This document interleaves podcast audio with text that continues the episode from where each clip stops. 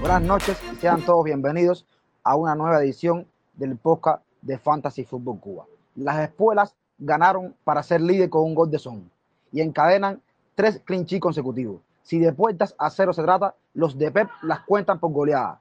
Cinco le hicieron a unos Gunners que no muestran nada. Los que mostraron y mucho fueron los Gobbers, aunque cayeron versus el United con un gol de Mason Greenwood. Pero transmitieron muy buenas sensaciones. De un empate entre colosos, de un Antonio que tira de los martillos, de eso y mucho más hablaremos hoy. Para eso contamos con la presencia de Félix. Buenas noches y cómo estás.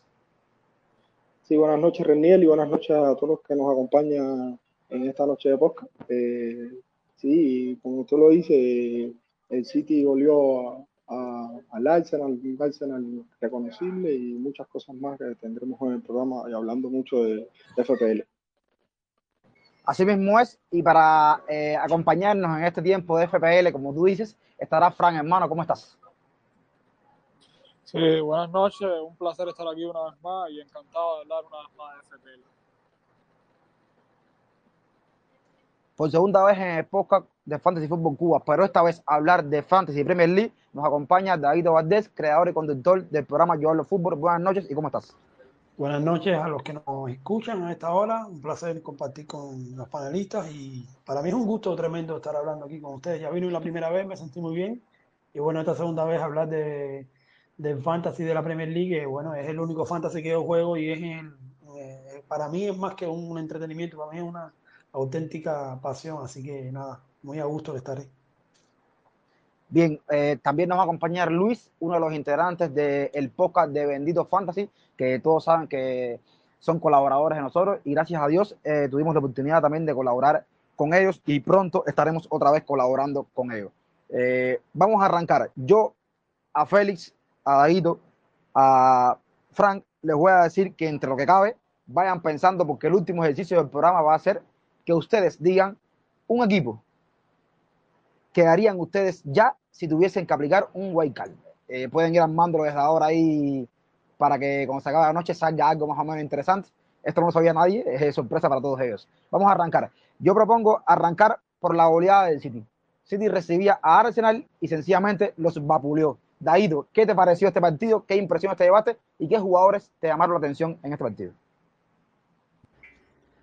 Bueno, eh, la verdad, tengo que decir que la goleada no me sorprendió. Y, y, bueno, uno dice, no te sorprende la goleada del Manchester City del Arsenal. Bueno, es que en los últimos partidos ya, ya lo habíamos visto, ya habíamos visto este tipo de marcadores, excepto en, el, en, en esa, en esa, esa vez que le ganó el Arsenal 2 a 0. Eh, lo demás han sido goleadas del City 4 a 1, 3 a 0, 3 a 0. 5 a 0 quizás es una goleada ya de escándalo, pero realmente este Arsenal eh, tiene muchos problemas. No solo porque la gente habla de, de, la defensa, no, el, Arsenal tiene muchos problemas eh, en cuanto al, al, ataque, también a la generación de juegos. El, el, Arsenal no ha, notado, no ha notado todavía un gol en la Premier League. Sí, le han, le han hecho nueve goles y no ha, y no ha, y no ha logrado marcar ninguno. Está último lugar de la, de la tabla de la, de la Premier League y yo creo que, que la defensa sí, es verdad que cuando te pones a pensar han gastado una cantidad de dinero importante en defensa, Gabriel, Ben White, incluso Saliba que ya salió de nuevo y han tenido que defenderse con Holding y con Marí porque eh, han estado lesionados, porque han tenido problemas con la forma física y tal. El Manchester City, bueno, me, el primer partido, el Tottenham le plantó cara, se plantó muy atrás y muy serio en defensa. La verdad es que el Manchester City contra el no lució bien, pero luego ya mmm, lo, los demás partidos han sido... Eh, de gol, dos goleadas, 10 goles en dos partidos, a Norwich, que también está muy mal, uno de los, si no uno de los, de los peores, el peor equipo de la Premier League. Y dudo mucho que Norwich se pueda mantener en el tiempo en la, en la Premier. Yo creo que va a ser lo mismo que el año antes pasado. No sé, ojalá me sorprenda, pero veo que Norwich igual no, no, no, no ha tenido la capacidad de reforzarse mm, de manera tal que convenza de que pueden, pueden quedarse y luchar en un puesto en la Premier League. Y luego va y golea 5 a 0 al Arsenal. Jugadores que me sorprenden, que me, que me han gustado hasta ahora, Ferran Torres, por ejemplo, que ha lucido realmente bien, tengo que decirlo. Gabriel Jesús también demostrándole a Guardiola que, que, tiene, que puede tener oportunidades y de hacerlo, de hacerlo muy bien. Ya Grilly en esos 10 goles ha participado en un gol y una asistencia, adaptándose al, al equipo. Y bueno, eh, por encima sí, yo creo que la gente le está yendo mucho a, a Ferran Torres y a Gabriel Jesús en Fantasy, porque la verdad es que son dos opciones bastante, bastante mm, aceptables en cuanto al precio y que están devolviendo puntos. Así que vamos a ver. Del Arsenal no recomiendo a nadie, incluso eh, cuando viene una buena fecha. Tengo que decir que yo el Wildcard lo hice la semana pasada y tengo a dos del Arsenal, tengo dos defensores del Arsenal porque están a la baja, que es Ben White y, el portero eh, Ben Leno, porque ahora se le viene un calendario extremadamente fácil al Arsenal y yo supongo que al menos en defensa mejoren mucho. Pero jugadores de ataque no, no, no se me ocurre a nadie que recomendar del Arsenal. Así que vamos a ver. Hablabas de la cantidad de, gerentes que están eh, apostando por, tanto por Ferran como por Gabriel Jesús y hablabas, por supuesto, que es importante de los precios. Jesús que experimentó una bajada está en 5.9 y Torres que está en 5.5. Eh, Félix, amén de, de, la actuación de todos los jugadores, eh, ¿qué crees de fichar o de incorporar a, tu equipo a uno de estos dos jugadores? Eh, a ver, sobre Ferran Torres, digo, eh, tremenda actuación tuvo en el partido anterior. Bueno, fue el jugador más valioso prácticamente de la Premier con 18 puntos, eh, con dos goles y una asistencia. Ahora mismo Ferran está en 7-1. Todos los, los managers hasta hoy eran de los jugadores que más, que más lo querían en su equipo. Yo pienso que entre los dos me gustaría Ferran, pero todos saben que cómo es Guardiola con la rotación, la ruleta que tiene y me quedaría con Ferran. De todos los que más me gusta es Ikai Gundogan, ah, voy a cambiar de tema, ¿no? Entre Gabriel Jesús y, y, Ferran Torres, me quedaría con Ferran porque Ferran eh, tiene bastante eh, gol, él mismo lo ha, lo ha confesado Pep Guardiola, y de todo para mí, te digo, como te, voy, me, te voy a esquivar la pregunta, me quedo con Icar Gundogan, que para mí es uno de los mejores activos del equipo, ya que es uno de los equipos que, que menos que menos rotaciones va a tener en el equipo. Y ya que y juega de falso 9, ya nos dio, retorno un gol en, la, en este en, contra el Arsenal y vale 7.3 millones, está subiendo, pero para mí no es muy caro el, el equipo del City todos los puntos que nos puede dar en el ataque y es uno de los jugadores ideal para de, de juego de, Guardiola.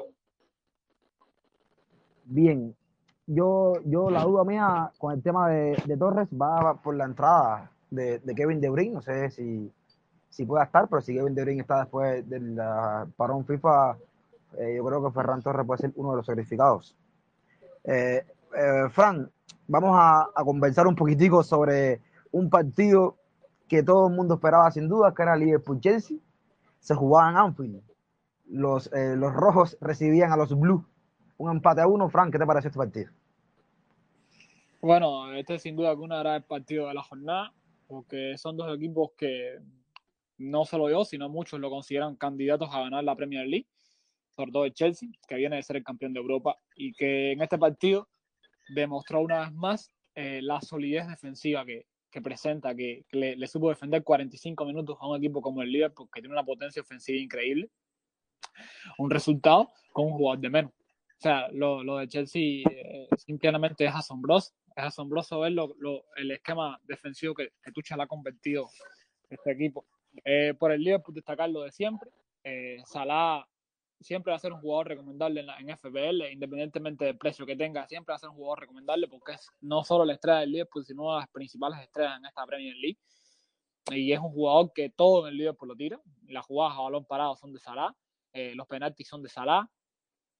Eh, es, es, un jugador que tiene muchas posibilidades de marcar, aparte, además de todo, un jugador que está como mediocampista. Eh, por el Chelsea recomendar a, a mí me gusta mucho, independientemente de lo que hizo en este partido, esa expulsión, que para mí no fue expulsión, o, podría serlo, ¿no? No, no, tan no, no soy tan descabellado que fuera una expulsión, para mí la, particularmente no lo era. Eh, Rick James es un jugador muy recomendable en este Chelsea porque no solo por la solidez defensiva que presenta este equipo y la, la gran cantidad de clean que nos puede dar Rick James, sino también porque es un jugador que como carrilero llega muchísimo y con Lukaku en el área puede aportar muchísimo Rick James. Como hablo de Rick James, también hablo de Rudy, que es uno para mí de los inamovibles eh, en esta defensa de Chelsea, pero creo que, que lo, lo, que más nos puede dar Rudiger es clean sheet, porque Rudiger no, no es un jugador que nos pueda aportar mucho por arriba. O sea, si tuviera que recomendar a alguien del Chelsea en, en defensa, mm, siempre me decanto por Rick James, porque es un jugador, o por Alonso, pero no, no sé cómo será con la llegada de Chilwell. No sé, Tuchel ahora con Chilwell, cómo, cómo las rotaciones con Chilwell y Alonso. A mí me gusta mucho Chilwell también. Pero Rick James es indiscutible. No creo que rote mucho esta temporada. Ahora por estas rojas se va a perder un partido, pero bueno es indiscutible y es un jugador muy importante en este Chelsea que nos no, no puede aportar mucho, mucho retorno. Eh, con respecto al Liverpool en defensa, eh, bueno, no está de más decir, eh, los que confiaron en Simica, Simica dio muchos, muchos puntos, dio muchos retornos, pero Robertson, mientras esté fino, no, no va a dejar de jugar. Y es un jugador que vale su precio en oro, porque esos 7.0 millones de libras que cuesta en, en la FPL eh, tanto él como Alexander Arnold son jugadores extremadamente importantes en este Liverpool y hicieron un buen partido. Para mí también, también lo hizo la, defensa del Liverpool. Van Dijk estuvo increíble. Lukaku no tuvo prácticamente oportunidades, nada de oportunidades contra, contra Van. Las pocas que generó Romero fueron contra Matip.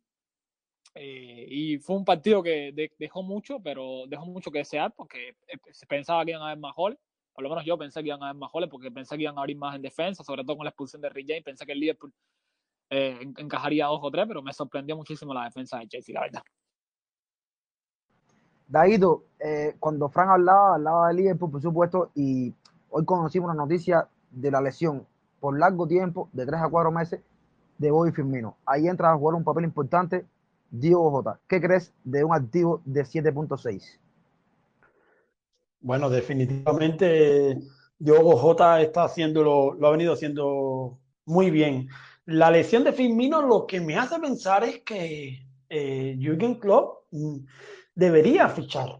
Debería, no me sorprendería que ahora, eh, ahora mismo todo el director, el director deportivo de Liverpool y todos los, los encargados de Liverpool deben estar buscando una alternativa porque en, la, en, la, realidad es que el Liverpool hace, hace muchos años, o por lo menos en los últimos dos años, se ha hablado mucho de un delantero para el Liverpool.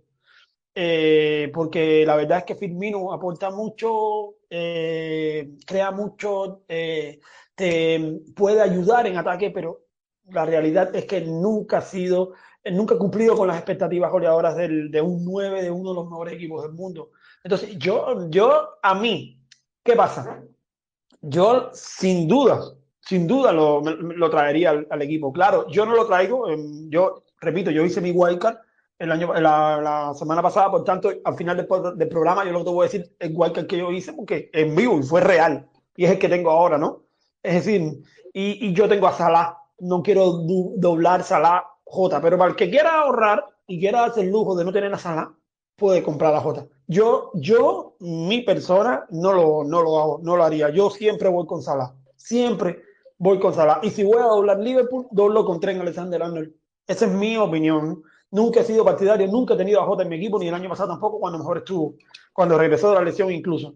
Pero yo creo que que vaya por Jota intentando ahorrar dinero, eh, para ahora que hay muchos muchos jugadores premium, puede ser. Pero yo sigo diciendo que el jugador más premium del fantasy es Salah. Cristiano Ronaldo entra y por supuesto se convierte en la figura absoluta de la Premier League. Pero me parece que Cristiano Ronaldo es una incógnita lo que puede lograr en, en, en, la Premier este, esta temporada. Yo creo que mínimo Cristiano Ronaldo te asegura 15 goles. Me parece que ese United con los penales te asegura 15 goles. Que después, si queremos, podemos hablar de Bruno Fernández y cómo se evalúa Bruno Fernández de manera brutal por la llegada de Cristiano Ronaldo, ¿no? Pero bueno, mm, yo creo que Cristiano Ronaldo podría asegurar 15, de 15 a 20 goles en la Premier League si está se mantiene sano y si está en forma, sin problema ninguno, bien se de la edad se le de los 37 años que está a punto de cumplir. Pero me parece que Salah sigue siendo el jugador más premium de la, del fantasy y por eso yo siempre lo tengo en mi equipo. Entonces la respuesta mía es que sí, mm, entiendo que la gente esté comprando a, Jota. va a ser titular sí o sí. No creo que el Liverpool logre fichar un delantero estrella, aunque lo necesite. Hay que esperar las últimas 24 horas, ya estamos cercanos al, al deadline.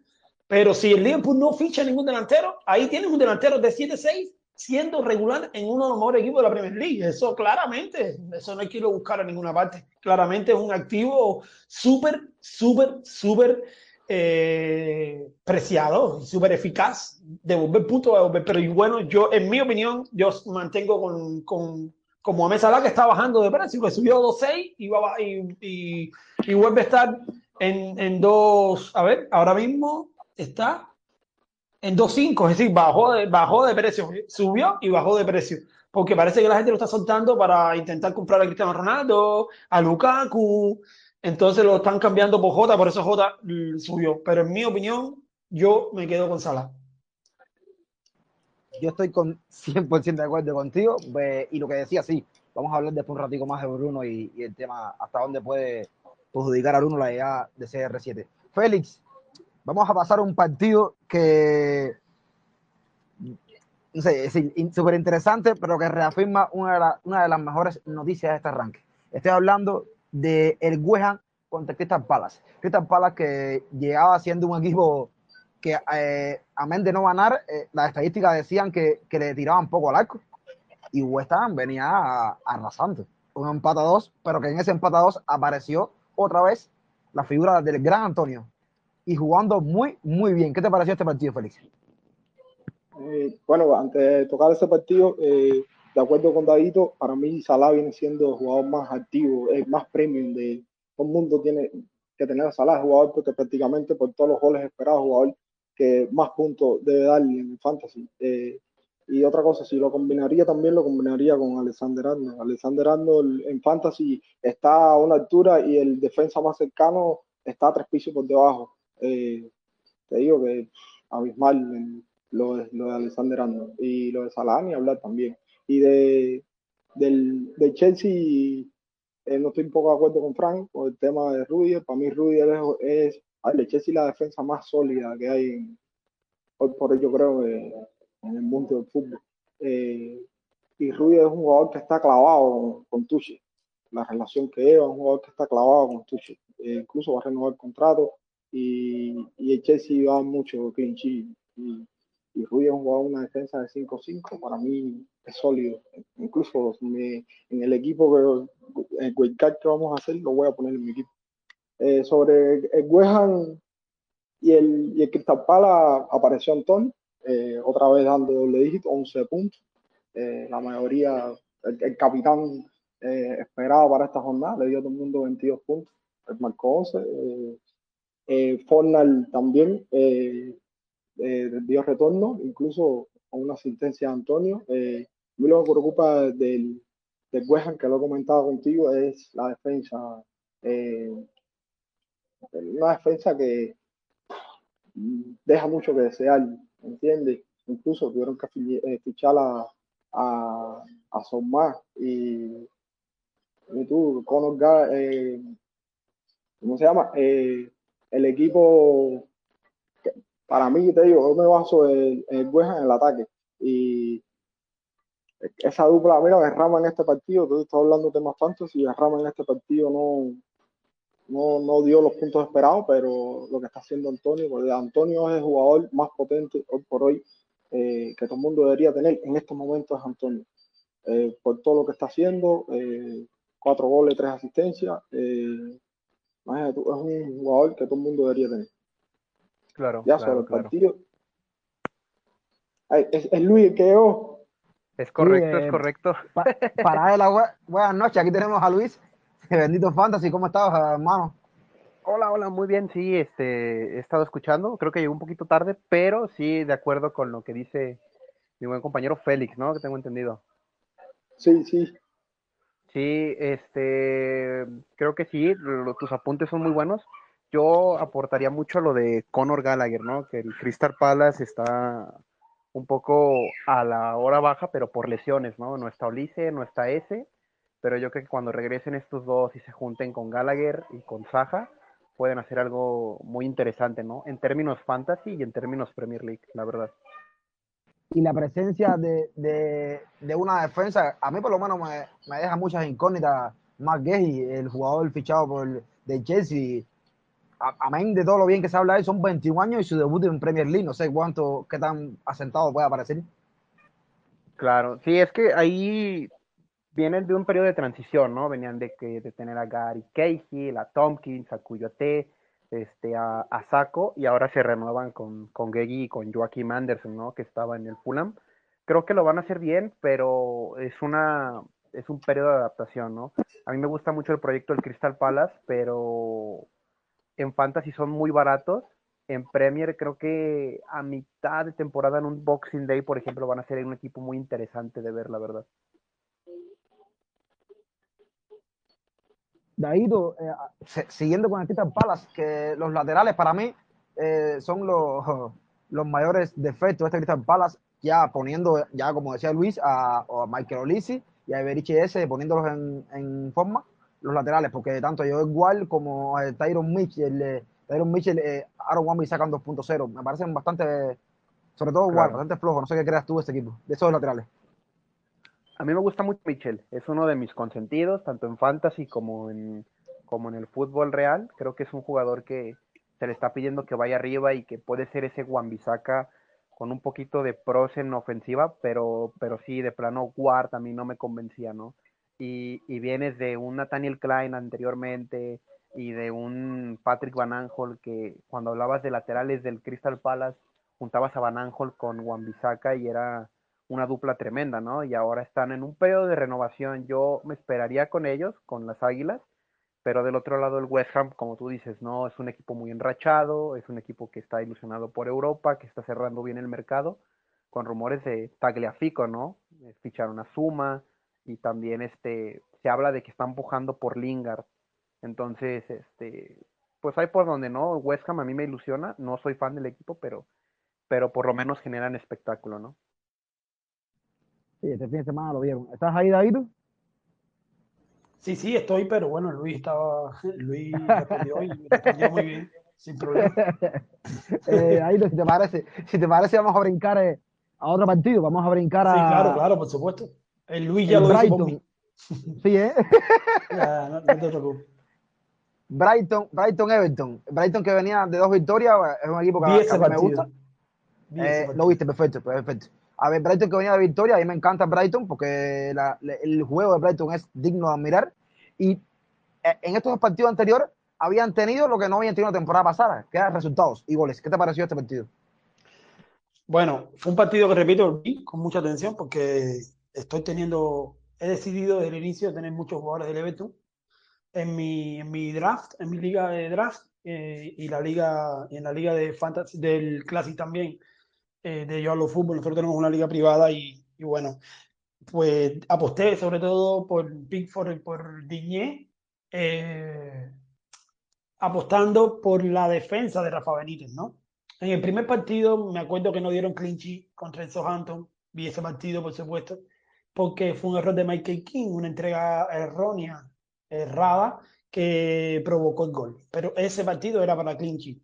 El segundo partido sí fue un partido ya contra el Leeds United eh, bastante, bastante loco, donde se marcaron, se marcaron bastantes goles. Pero en este partido contra el Brighton, incluso en el draft, yo tenía a Pickford, a, a Diñé y a Coleman. Es decir, aposté por el triple sheet del Everton porque, porque estaba seguro que podía hacer sheet que, y que eh, aunque, aunque el Everton había lucido, ya digo, no había todavía dejado su portería cero, a mí me parecía que podía, que tenía muchas oportunidades, a pesar de ser visitantes, de tener el, la portería cero.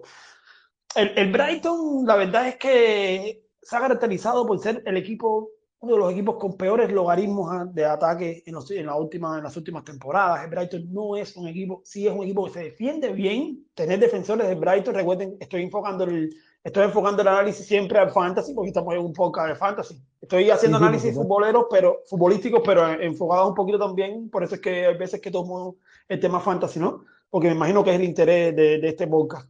Eh, de Brighton yo siempre busco defensas, porque, y sobre todo laterales, Lantes, por ejemplo, es, un activo muy bueno. Esta temporada no hemos podido disfrutar de él, pero es un, un, lateral muy ofensivo, el año pasado lo demostró. Y siempre se buscan defensas de Brighton, ¿no? El típico el Dunk, el típico Ben White el año pasado, que jugaba de, estaba out position, es decir, jugaba de mediocampista pero nunca he buscado atacantes de Brighton, la verdad, porque no, no, no, no son buenos atacando. Y del Everton, este Everton de Rafa Benítez está funcionando bien. Este, me gusta el Everton de Rafa Benítez, me gusta, tengo que decirlo. Me gusta porque, porque tiene mucho, mucho, mucho talento. Tiene una defensa bastante buena. Eh, me sorprende, por ejemplo, si me pregunta lo de Godfrey, el año pasado fue quizás el mejor defensa del, del Everton y de repente con Rafa Benítez no cuenta. Ha, revivido a Holgate y le dio chance a Mina en contra el League. Volvió a. Mina está tocado, volvió Holgate. Parece que el fijo va a ser Michael King.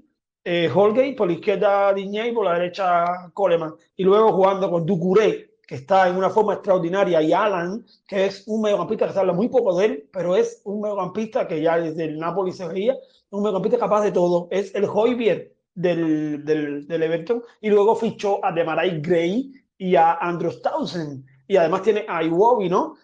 Eso significa que potenció la banda porque sabe muy bien a lo que quiere jugar y quiere jugar a tirarle balones, alimentar a Dominic calvert que es uno de los mejores delanteros de la Premier League y del Fantasy. A mí me parece que Dominic calvert ahora con los penales, ya saben lo que pasó en ese juego, en ese partido, lo más curioso fue que en el penal Richarlison cogió el balón y tuvo que ir Townsend, a, le quitó el balón y, y, Rafa Benítez tuvo que decir desde la línea, no, no, no, los penales son de Dominic Calvert-Lewin. Entonces, me parece que el activo más importante ahora mismo del Everton es Dominic Calvert-Lewin. Es decir, hay que tener, eh, escuché que había que tener a, Michael Antonio. Sí, es verdad, hay que tenerlo, pero yo tendría siempre esta temporada, desde el principio, ha marcado en tres partidos, a Dominic Calvert-Lewin y si faltaba algo era que no tenía los penales el año pasado y ahora los tiene. Entonces me parece que el activo más importante y recomendable del Everton y para cualquier manager debe ser Dominic Calvert-Lewin. Lo digo de verdad. Richarlison no. Richarlison la verdad es que eh, me sigue dejando mucho a deber en la Premier League Mm, pierde muy, muy, fácil la cabeza. Otra de las cosas que tuvo este partido fue el, el permanente encontronazo de Bissouma con Richarlison. Bissouma durísimo, buenísimo. Uno mediocampista más completo que tiene la Premier League, se habla muy poquito de él. Pero bueno, por ahí va la recomendación mía del Everton, tener a Iñé. Eh, es bueno porque tiene tiros libres, tiene balón parado, tiene los corners y también recomiendo, por supuesto, ya lo dije, a Dominic Campbell-Lewin. Luis, nosotros eh, hablamos en, en el podcast de capitanes y, y, menciona, y mencionó, mencionaron ustedes, ¿no? Fueron ustedes los que lo dijeron, que, que el año pasado el Everton jugaba diferente este año y que este año el equipo entero jugaba mejor, excepto Lucas Diñe. ¿Mantienes eso? Sí, y fíjate que lo, yo lo tengo en, en, mi equipo, ¿no? Y al final esta, esta jornada no confié en él para tenerlo en mi fantasy de titular y me arrepiento, ¿no? Porque es un clean sheet al final. Pero, pero para mí el Everton creo que replica mucho de lo que hacía el Newcastle de, de Benítez, un, un, enroque defensivo y un orden, que eso saca del esquema jugadores como Sigurdsson o James. Pero de acuerdo con, con, lo que dice el buen Daguito, ¿no? Al final, DSL pues es cobrador de penales, no está Sigurdsson, este, se va a llevar todos los goles. Si con Ancelotti prometió 20, yo creo que esta temporada va a ir por más. Y, y, yo añadiría como diferencial a Gray, ¿no? A Demarai Gray.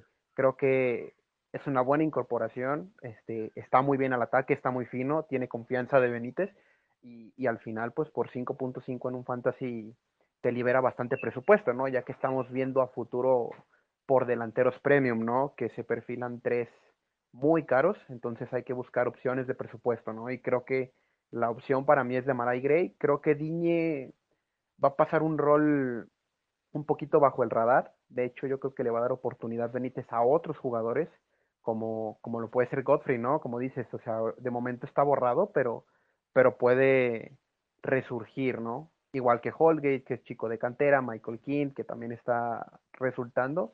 Pero sí, yo mantengo mi posición, ¿no? Creo que lo, lo vendí con mi wildcard. O sea, para los que no sepan, tengo activa mi wildcard. pero, pero sí, ¿no? Creo que el Everton es atractivo en una cuestión defensiva, pero en ataque pues hay un solo hombre, ¿no? Y ya lo mencionaron, y uno que otro diferencial, como les propongo. Bien, Luis, eh, al final del programa el ejercicio vamos a hacer es que cada uno eh, va a decir de Guaycar, eh. Ya tú lo tienes hecho, ya ahí lo hizo la jornada pasada, y Frank y Félix no lo han hecho, ellos van a, están apuntando para cuando termine el programa hacer su, su wildcard si, si fueran a hacerlos. Eh, el próximo partido, yo creo que es interesante lo que decía David de Everton, es contra Barley, otro posible sheet, porque conocemos a Barley. Frank, vamos a mantenernos con el Barley, y el Barley eh, en esta jornada se medía al Leeds. El Leeds iba a visitarlos y hubo un empate a uno. Chris Good, el hombre que tenía que marcar, lo hizo eh, por Barley, y el otro hombre que tenía que marcar, Patrick Bamford, de rebote eh, accidental, lo hizo por el Leeds en el 85 para empatar el partido. ¿Qué te parece estos dos equipos? ¿Qué jugadores apostaría para Fantasy Frank de estos dos equipos? Sí, eh, este fue un partido que, tuve la oportunidad de ver, eh, apostando mucho a los Leeds. A mí me, encanta mucho lo que hace Bielsa con el Leeds, pero esta temporada eh, han empezado un poco, un poco flojo, ¿no? yo diría que, que los de. Eh, Banford, bueno, todo el mundo espera que, que Banford marque. La temporada pasada hizo un temporadón, recién ascendido de la Championship, hizo un temporadón. Lo de Patrick Banford es increíble. Eh, y todo el mundo espera que esta temporada repita algo parecido. Para mí, eh, el calendario que se le, se le avicina ahora al, al Leeds United es un calendario que no, no, no, parece ser tan complicado. Además, el League siempre va a jugar atacando y siempre va a buscar los goles. Entonces, Patrick Banford siempre es una buena opción. Eh, de hecho, eh, yo tengo, tengo pensado en, en, las próximas jornadas cambiar a uno de mis jugadores por, por porque la verdad creo que ahora en, este, en estas jornadas podría, y más que ya abrió la tapa ya, ahora en estas jornadas podría, podría marcar.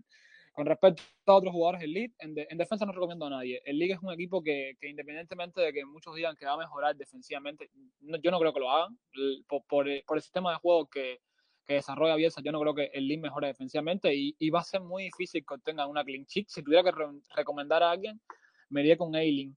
Con Luke Eiling porque es un, un, carrilero, un lateral que sube muchísimo, que tiene muy buen pateo de fuera del área. Eh, al Liverpool le cayó uno así. Eh, perdón, al, ¿contra quién fue? Al United. Con el United le cayó un gol así, un golazo. Eh, tiene muy buen pateo de fuera del área, sube mucho, da mucho centro y es un jugador que, que te puede aportar un retorno en cuanto a ese ataque. Pero un clean sheet no, no estoy seguro. Eh, si, si, tuviera que recomendar a otro, sería Rafinha, que es el otro que muchísimos gerentes tienen del de League United. Pero, eh, ¿qué pasa con Rafinha? Eh, que tampoco ha empezado muy bien. De hecho, solo, solamente ha marcado un gol contra, contra Everton, si mal no recuerdo. Eh, y es un jugador que, que, parece que puede ir bajando de precio. Parece que ese 6.5 de Rafinha podría ir bajando de precio y no sería una mala idea en estas jornadas que se avecinan darle, darle un cambio. No sé, no he revisado bien. Creo que Brasil está entre los países de la lista roja y la, la Premier League prohibió a, a, a, estos jugadores ir. No, no sé si, si Rafinha por fin, no sé, no sé qué hará, no estoy actualizada esa noticia. Sí, estaba Pero, convocado. ¿Está convocado? Ah, bueno, entonces, estaba convocado. Eso sería otra opción para entonces eh, deshacerse de Rafinha en esta jornada, porque eh, lo más probable es que la jornada 4, al igual que Buen Día, no la pueda jugar. Con respecto a Burnley, eh, es un equipo que es más rocoso y más defensivo. Qué bueno que haya marcado Wood. También muchos esperaban que marcara, porque la temporada pasada eh, hizo muy buenos partidos. En un partido hizo hat-trick. Eh, qué bueno que haya marcado, eh, porque es un jugador que, que es un, es un, un poste, un, un tanque que, que, está ahí en el área. Que en el partido vi que salió un poco hacia afuera, pero se veía torpe afuera. Y bueno, tuvo que entrar de nuevo para el área. Eh, es un jugador que, que, por arriba puede marcar, puede marcar diferencia, porque es un jugador que va bien. Es un jugador que, que es un muy buen rematador. Eh, y con lo otro que recomendaría en el Burnley sería la, la, la defensa, que puede aportar en algunos clean eh, en algunos partidos, sobre todo Tarkovsky, que además de ser un muy buen defensor, va muy bien por arriba y nos puede aportar también retornos con, con respecto a, al cabeceo, a los goles que puede hacer. No, no recomiendo particularmente más nada, creo que Brownwill y McNeil en el mediocampo no, no van a aportar mucho esta temporada y además el Bernie, el Bernie se ve como un equipo que es, bueno defensivamente, es rocoso defensivamente, pero le, le marcan, le marcan y, es un equipo que, que, que, genera muy poco, que desde mi punto de vista genera muy poco en ataque y eso hace las papeletas un poco complicadas para, para McNeil y, Brownwill. Eh, sí, eh, particularmente con esos dos, porque Pope creo que está un poco alto de precio. Aparte, yo nunca, nunca me arriesgaría por un portero y menos con Pope. Sobre todo eh, Wood y, y Tarkovsky. Y en el lead, Rafinha, que no sigue sin gustarme. Eh, me, voy más con todas por Bamford. Bamford próximamente eh, lo voy a cambiar por, por uno de, de, mis delanteros porque quiero tenerlo en mi equipo. Creo que Bamford va, va a hacer unos cuantos goles en las próximas jornadas y, y sería una apuesta bastante segura. Félix, eh, si te parece, vamos a hablar un poquitico de, de, los, de los golpes que recibieron al United. Y ahí en ese equipo, Félix, estaba un jugador que se llama Daniel Podense, que es eh, le gusta a Luis, y Daniel Podense entró de cambio. ¿Qué te niño, pareció este partido? Claro. Tu niño, tu niño, yo sé, yo sé, yo sé. ¿Qué te pareció, Félix, este partido de los y el United? Eh, sí, bueno, voy a, voy a, tocarte, bueno, una pregunta ahí de, del equipo pasado del Lee. Eh, del Lee, para, eh, por el, la dificultad de los accesorios, el Lee es el equipo, creo que más fácil tiene en el FDR. Eh, creo que desde, desde, después de la jornada 4, después que enfrenta el Liverpool, creo que hasta la, hasta la jornada 13. Es que el Lee, al Lee se le complica las cosas. el Lee es muy bueno en la defensa contra equipos de su nivel eh, el Burnley la anotó en este partido, pero eh, es muy bueno en la defensa en el equipo de su nivel. Eh, ahí está Carla Ailing, porque un, un, defensa que te puede dar muchos retornos en ataque. Y igual, lo que, de acuerdo con Frank, con, con Patrick Bamford y Rafinha. Rafinha, incluso unas estadísticas del año pasado en el ataque, Rafinha fue el, el cuarto mejor, el cuarto mejor jugador en la Premier en, en, en asistencias esperadas. Eh, tuvo, ¿cómo se llama? Eh, 2.4 oportunidades creadas en, los 90 minutos por primero el equipo y eso que Rafinha se incorporó eh, a la mitad del campeonato. Es un jugador que para muchos es un jugador que está sobrevalorado con el precio que tiene en el Fantasy, en el, en el de 6.5 y es un jugador que yo se lo recomendaría a todo el mundo. Y sobre el partido de, de los Wolves eh, y el Manchester United, para mí el Manchester United sacó tremenda victoria, un partido incluso con polémica, porque la falta de, a mí hubo un poco de falta de Pogba sobre, sobre Rubén Neves y al final vino eh, el gol de, de Gringo. Eh, ahí sobre el partido, eh, aclarar, me gusta mucho la dupla de, golpe eh, de Adama Traoré con, con Raúl Jiménez. Hicieron, le hicieron mucho daño al United en las contras, mucho en el primer tiempo. Se lo estuve, te lo estuve comentando aquí, Reniel. Para mí, el primer tiempo, con las llegadas que tuvo el golpe, la explosividad que le pone eh, Adama Traoré, eh, fácil, el, el golpe podía haber sacado resultados de 3-1 y, y no se le dieron, no se falló, trincado, tuvo varias oportunidades. Eh, a Raúl Jiménez se le vio falta de confianza, que le dieron muchos jalones y, se apresuró, to, tomó malas decisiones, pero es un equipo que al final en, la defensa ha permitido pocos goles y al final han perdido. Eh, pero es un equipo que es el otro comparado contra el Leeds, eh, que le dieron un calendario sabroso para tener jugadores y destacarle esos jugadores con Orcoy y, y la dupla que más me gusta a mí. Eh, que es de Adama Traoré con Raúl Jiménez, que se encuentran prácticamente, eh, Adama Traoré eh, tiene, toque, tiene una, una, estadística de toques en el área penal, tiene 27. Es uno de los jugadores que, que crea la cantidad de oportunidades que está creando en, en el, en el Golpejanto eh, y el precio que tiene, 6, 6 millones. Es un activo para mí eh, a considerar, la parte que le falta gol y todas las cosas, eh, el golpejante tiene que mejorar, no lo ha hecho mal hasta ahora, no ha tenido mala suerte, se reflejó en, en, el partido del United. Y el United lo vamos a tocar más adelante, lo de Bruno. Me, gusta mucho Gringo, pero no sé cómo, cómo se va a penalizar la edad de Cristiano Ronaldo con todos los activos que tiene eh, United, con la baja de que como estábamos comentando ahorita, se va a unir más adelante, va, va a tener a Rafa, a Sancho, eh, en este mismo esquema que prácticamente puede ser el que utilice eh, en, cuando se venga Cristiano Ronaldo, Pogba estuvo muy atrás, Pogba estuvo perdido en el área de ataque, prácticamente tuvo una sola oportunidad y la magia se le vio un pase que le puso a Bruno Fernández que quedó en Oisai, pero creo que Pogba, porque muchos jugadores, muchos jugadores usuarios del Fantasy lo tienen, eh, si en este esquema, para mí Pogba va, a estar penalizado porque va a estar lejos del área de ataque y eso se va a penalizar.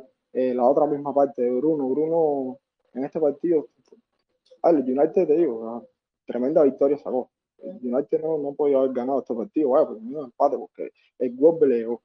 Y ya destacar para mí desde el partido a Gringo, me gusta mucho, un fenomenal jugador, y, y, la, y la dupla de, de golpejantes, que es Adama, Adama Traoré y Raúl Jiménez. Raúl Jiménez que tira los penales, aclarar eso, él tiene uno de los calendarios más fáciles vaya, en FDR eh, de la Premier League y, y Adama Traoré son los jugadores que más eh, crean. Bueno, es la dupla en ataque en sí de, de y tienen llegada. Y no, la, no le da gol, pero yo pienso que sí, que le está a llegar. No sé si alguien más quiere hablar sobre eso. Yo, yo quisiera comentar un, poco. Sí, Luis, sí, sí. Em, creo que los Wolves han sufrido un poco de esta parte del XG porque en sus tres partidos han registrado un intento de goles esperados de casi cinco goles. Creo que la suerte les está fallando. Yo, yo el problema que tengo con los Wolves es que necesitan ir agarrando confianza, ¿no? Ir confiando más en que Raúl Jiménez es más allá de un finalizador, ¿no? Está, está siendo muy clave en armar el juego y en dejar solo a Trincao, a Dama, que son jugadores que o sea, honestamente no tienen esa definición letal, ¿no? Ese, hombre que te va a definir como Heung-Min Son o como Harry Kane o, por ejemplo, Greenwood, ¿no? En este partido. Creo que Wolves con el calendario que tienen ahorita van a empezar a, repuntar porque es un fútbol muy intenso. O sea, yo viendo el partido el, domingo, que fue el último de la jornada, fue un juego muy entretenido, pese a estar 0-0 la mayor parte del partido los Wolves fácilmente perdonaron tres en el primer tiempo, ¿no? Mucha intensidad por parte del equipo de Bruno Lague.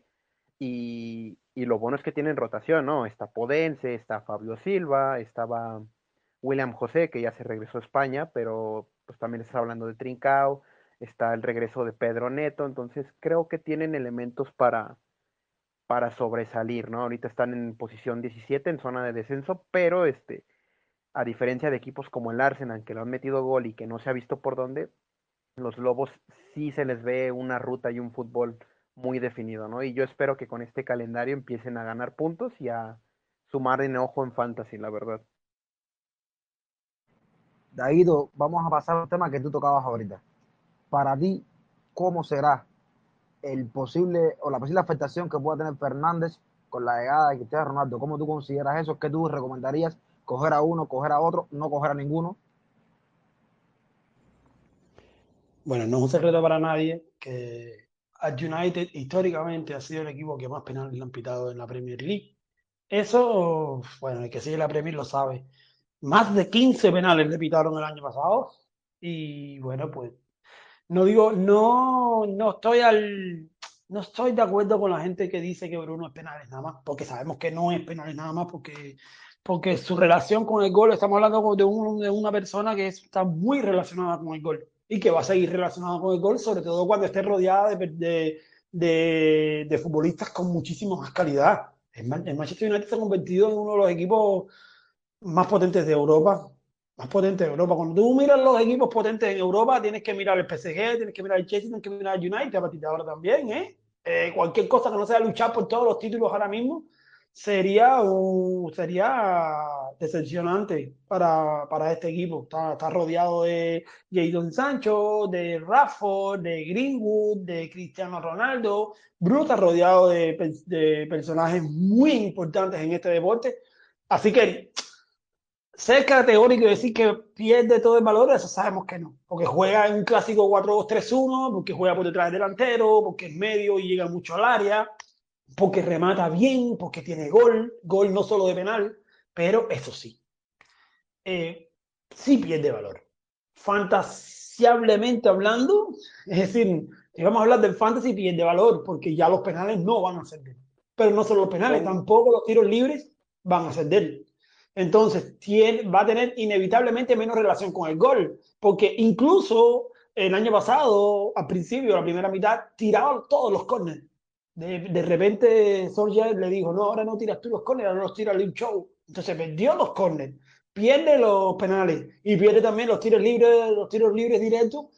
Mm, ya me dirás tú, va, va, a perder. Es decir, 200 puntos eh, no creo que haga. Es decir, va a perder la condición de Dios en el, los llamados dioses del fantasy. Bueno, bien, dependiendo, porque los dioses son los que llamamos dioses a los que hacen 200 puntos o más. Yo creo que sí, que puede hacer 200 puntos, pero no la exageración de puntos, 240 puntos porque tiraba los penales, ¿no? Entonces, yo definitivamente hice mi wildcard para tener a Cristiano Ronaldo en esta jornada. Es decir, ya te lo estoy No lo sí. No lo digas más nada, no, digas- no adelante más nada de eso. No digo más nada, pero bueno, pero me preguntaste, pero me preguntaste, no, pero me preguntas si a quien tengo. Entonces, no, Claro, por claro, supuesto claro. que voy a que me monto en el tren de Cristiano Ronaldo de minuto uno. Yo sí me monto en ese tren. Pasó, me bajé, me paré en la estación y, y me compré el ticket. Nada más que llegue, bueno, de hecho hice un wildcard en el cual ahorro 4 millones en mi banco. Uf. ¿Para qué? Para hacer el Oh, dire- oh, oh. Dime, nunca en mi vida había hecho eso. Un wildcard con 4 millones. Bueno, con mi wildcard hice 57 puntos en esta jornada. Me caí completamente del overall rank porque, porque la verdad es que puse a Harry Kane de capitán y Harry Kane falló. En agosto no se puede poner, pero yo sigo con mi fanatismo con Harry Kane y le puse el capitán contra el Watford y la verdad es que fue un auténtico fracaso, ¿no? Pero también fracasó los que, fracasaron los que pusieron a, a Bruno Fernández y, y bueno, así cualquiera falla un penal, un, penal, un capitán. Pero la verdad es que yo, me la pregunta, respondiendo a la pregunta, Bruno Fernández o Cristiano Ronaldo, por supuesto, por supuesto Cristiano Ronaldo. E incluso Greenwood va a seguir jugando titular hasta que venga Rafa, eso no me cabe du- duda si puedo aclarar esa situación. Creo que Greenwood sigue siendo un muñeco muy importante en el fantasy hasta que llegue Rafa. Pero me parece que me voy por lo clásico. Yo soy en el fantasy, llevo seis temporadas, esta es mi séptima temporada jugando fantasy de la Premier League. Y yo soy muy clásico. Es decir, ve- vean lo mismo que les digo, no J, Salah, no, no Greenwood, Cristiano. Y yo, ten- yo tenía Greenwood. Greenwood me dio puntos en la primera y la segunda jornada. En esta tercera jornada no, porque lo cambié por de Marai Gray e igual de Marai Gray me marcó. Así que no hubo problema con eso. Porque ya yo dije, bueno, si voy a tener a Cristiano Ronaldo, suelto a Greenwood y, y compro de Marai Gray. Es decir, yo tengo en mi wildcard, ya te adelanté dos jugadores, de Marai Gray también. Y, y bueno, pues nada, eso. Yo sí voy a ir por Cristiano Ronaldo. Y definitivamente Bruno va a bajar de precio estrepitosamente en las próximas semanas. Estrepitosamente. No Bueno, te ya vayas rápido. Bruno, ah, No, Bruno fue- está liderando el transfer out. Claro, por supuesto. Una preguntita, Aito. Eh, para ti, todo, es, es sí o no nada más, para ti todo esto va a, a acercar más a Bruno, a Grealish. acercar más a Bruno punto. Grealish. No entendí. Va a pegar ¿Cómo más es? la distancia de puntos que hay entre Bruno y Grealish. Mira, ¿qué pasa? Ya entendí la pregunta. ¿Qué pasa? Grealish también es un futbolista que perdió valor con su fichaje al Manchester City. Me dirás, Daguito, tú estás loco. No, no, no estoy loco. es, es la realidad lo he demostrado. En los, en los 10 goles que ha metido Manchester City, Grealish solo ha metido uno y ha estado involucrado en dos de ellos. 10 goles, solo ha estado involucrado en dos de ellos. ¿Por qué? Porque en el Aston Villa todas las pelotas pasaban por Grealish. Grealish tocaba 70 y 75 veces el balón en, en un partido en el Aston Villa. Y el Aston Villa fue un, un equipo el año pasado muy prolífico, muy prolífico. Entonces, mm, Guardiola, me parece que Guardiola infló demasiado a Jack. A mí me encanta Jack a mí me encanta Jack. Pero eh, yo lo publiqué en Twitter, los números de Jack Grealish. Jack nunca ha hecho doble dígito en, en- en- de que juega en la primera división. Nunca ha logrado hacer doble dígito ni en goles ni en asistencias. Es decir, es un futbolista que se ha mantenido con unos logaritmos, eh, en- entiéndeme, logaritmos que no son de, de para romper el récord de, de, de, fichajes de la Premier League, señores. Es decir, me parece que Guardiola le vio algo y todos le debemos algo, pero no espero yo que Grealish se convierta en un dios en, en el fantasy, por lo menos este año. No, no creo que llegue a los 200 puntos, si me preguntas eso. Yo creo que Bruno va a hacer más puntos que, que Jack Grealish. Y si lo acercas, sí, comparativamente sí. Por ejemplo, si vas a coger, a ver, te voy a adelantar el tercero, te voy a adelantar el tercero, brother. Yo tengo a Jack Grealish, ya. Yo tengo a Jack Grealish en mi equipo de la jornada 1 y, y, con el Walker se quedó. Yo lo tengo. ¿Pero por qué? Porque es un activo de 8 millones de Manchester City que va a subir de precio sí o sí cuando arranque la máquina, porque es un talentazo. ¿Entiendes? Ahora, lo que pasa es que me parece sí sobrevalorado en la vida real. Eh, eh, Guardiola sobrevaloró a Jack Grealish. Es decir, me parece que dar ciento eh, y, tan, ciento y tantos millones de libras esterlinas por, por Jack Grealish ser el fichaje más caro de la historia de la Premier League me parece sí un poquito exagerado. Porque eh, por eso que estoy explicando. Pero en el fantasy, me parece que es un activo interesante que te puede llegar a 150 puntos. Puede pasar los de la barrera de 150 puntos y por 8 millones, bueno, tener a alguien del City, tengo ya Grilly. Yo tengo ya Grilly. Es decir, entonces puedo combinar a Jack Grilly y a Cristiano Ronaldo. ¿Me entiendes? En vez de combinar a Jack Grilly con Bruno, eh, pongo a Jack para tener a alguien de Manchester City, porque no tener a alguien de Manchester City y al parecer Jack sí va a ser nailed. Es decir, va a ser uno, un tercer inmune a las rotaciones de Guardiola. Si tú me preguntas a mí, los inmunes serían eh, Ederson, sería eh, Rubén Díaz y sería Jack Greeley, porque Kevin De Bruyne, y si quiero lo hablamos después, Kevin De Bruyne sigue perdiendo terrenos, terreno sobre todo en el fantasy, mucho terreno, porque, porque ha demostrado ser lesionable, ha demostrado Guardiola darse cuenta. Llegó un momento en que Guardiola jugó con Kevin De Bruyne 50 partidos consecutivos y el mismo pidió disculpas lo ponía en la Copa de la Liga, lo ponía en la FA Cup, lo ponía en la Premier League, lo ponía en la Champions League y lo reventó. Eso fue la temporada antes pasada y él mismo pidió disculpas a final de temporada. Dice, yo creo que he abusado de Kevin De Bruyne. Bueno, pues mira, ahí está el abuso. Kevin De Bruyne de la, temporada pasada no levanta cabeza con las lesiones. Entonces yo creo que a partir de ahora puede ser que roten a Kevin De Bruyne incluso cuando esté sano. Por tanto, me parece que ya Grilly puede ser el tercer activo mmm, fijo, nailed, como dicen en, en, en Inglaterra, en inglés, de un Manchester City que rota mucho, que como tú dices, es muy difícil tener jugadores de Manchester City en un fantasy. Así que lo que llaman la eh, pet roulette. Luis, al respecto de Fernández y Cristiano Ronaldo. eh, es, es, polémica, ¿no? Creo que se, se presta para mucho, ¿no? De que si los penales, los tiros libres, generación de juego.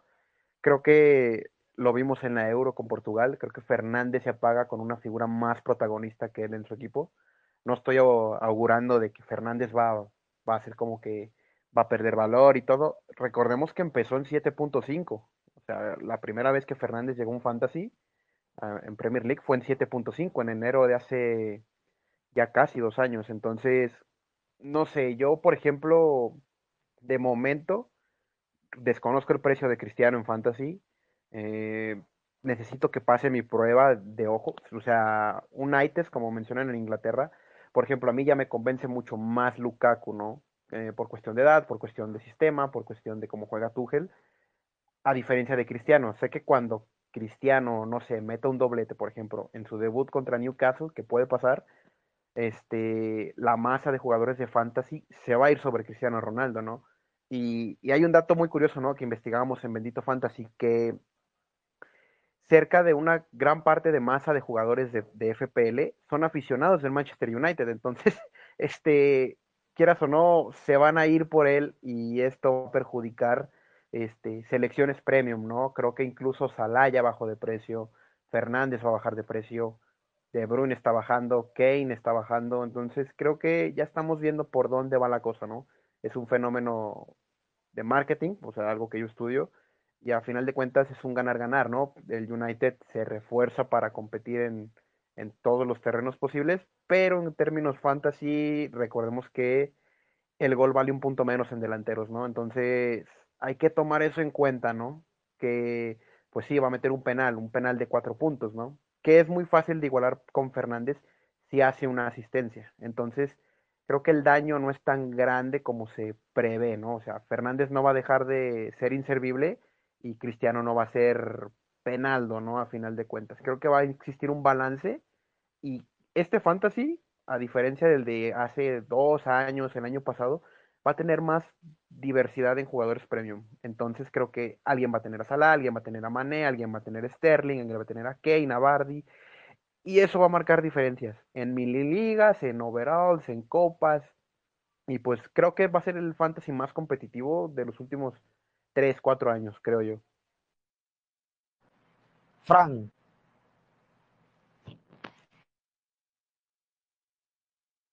¿Dónde estás? Sí, me di, me di. Lo mismo, que, que si tuvieses que elegir a uno, a CR7 o a Fernández, ¿por quién te irías? Mira, eh, yo tengo en mi equipo a Fernández. Yo lo tengo. Para mí, uno, de hecho, en esta jornada pasada le di el brazalete. Obvio que me defraudó porque jugó muy mal partido, incluso amonestado. Pero yo lo decía, lo platicaba otro día con alguien, no recuerdo con quién, que yo a Fernández le daría una jornada más, sobre todo para ver cómo juega Fernández con Cristiano Ronaldo.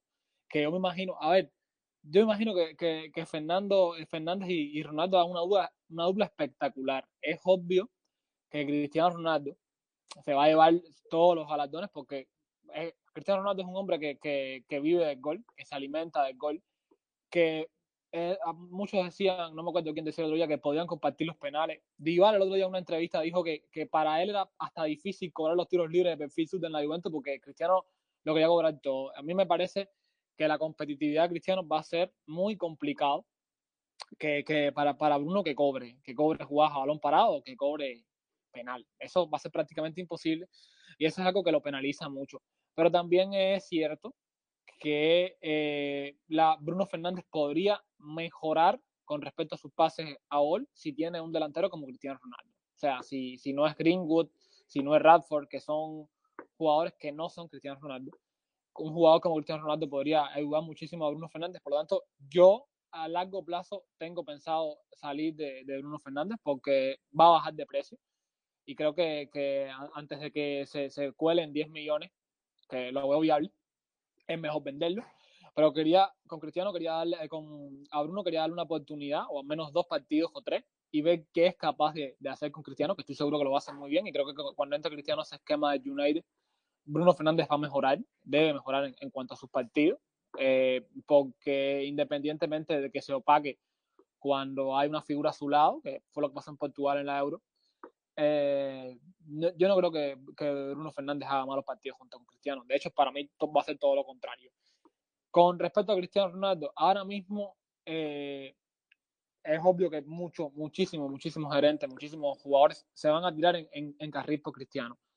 Yo particularmente no lo hago, no porque no quiera, sino porque no, no tengo la viabilidad en mi equipo de, de, fichar a Cristiano ahora mismo. Además, porque no sé, eh, a mí me parece, para mí, por lo menos para mí, por una cuestión de, de, precio, me parece más fiable, o por lo menos para mí es más confiable eh, contar, jugadores, con, contar como con jugadores como, como Kane y, y, y, Lukaku. La Premier ha cambiado muchísimo, Cristiano es un excelente jugador, pero la Premier ha cambiado muchísimo y si yo si tuviera que darle, si tuviera que dar 12.5 o si tuviera que dar 13 millones, prefiero dárselos a Harry Kane, que es un delantero que tiene un dominio letal en la Premier League, antes está Cristiano Ronaldo, independientemente de la calidad indiscutible del bicho. Eh, pero si tuviera que elegir, yo prefiero quedarme con otros delanteros. Con respecto a Fernández, darle uno o dos jornadas más a ver qué, qué sale y, y, luego ver por quién se puede cambiar, porque es un, estamos hablando de un jugador que cuesta 12 millones. 12 millones. Particularmente yo no lo cambiaría por De Bruyne, ¿no? Pero un jugador que cuesta 12 millones y que te, te puede abrir muchísimas puertas eh, con su venta. Vamos a. Félix, ¿estás ahí? Sí, sí. ¿Algo que quieras decir al respecto para pasar ya a lo último, porque no nos va a dar tiempo?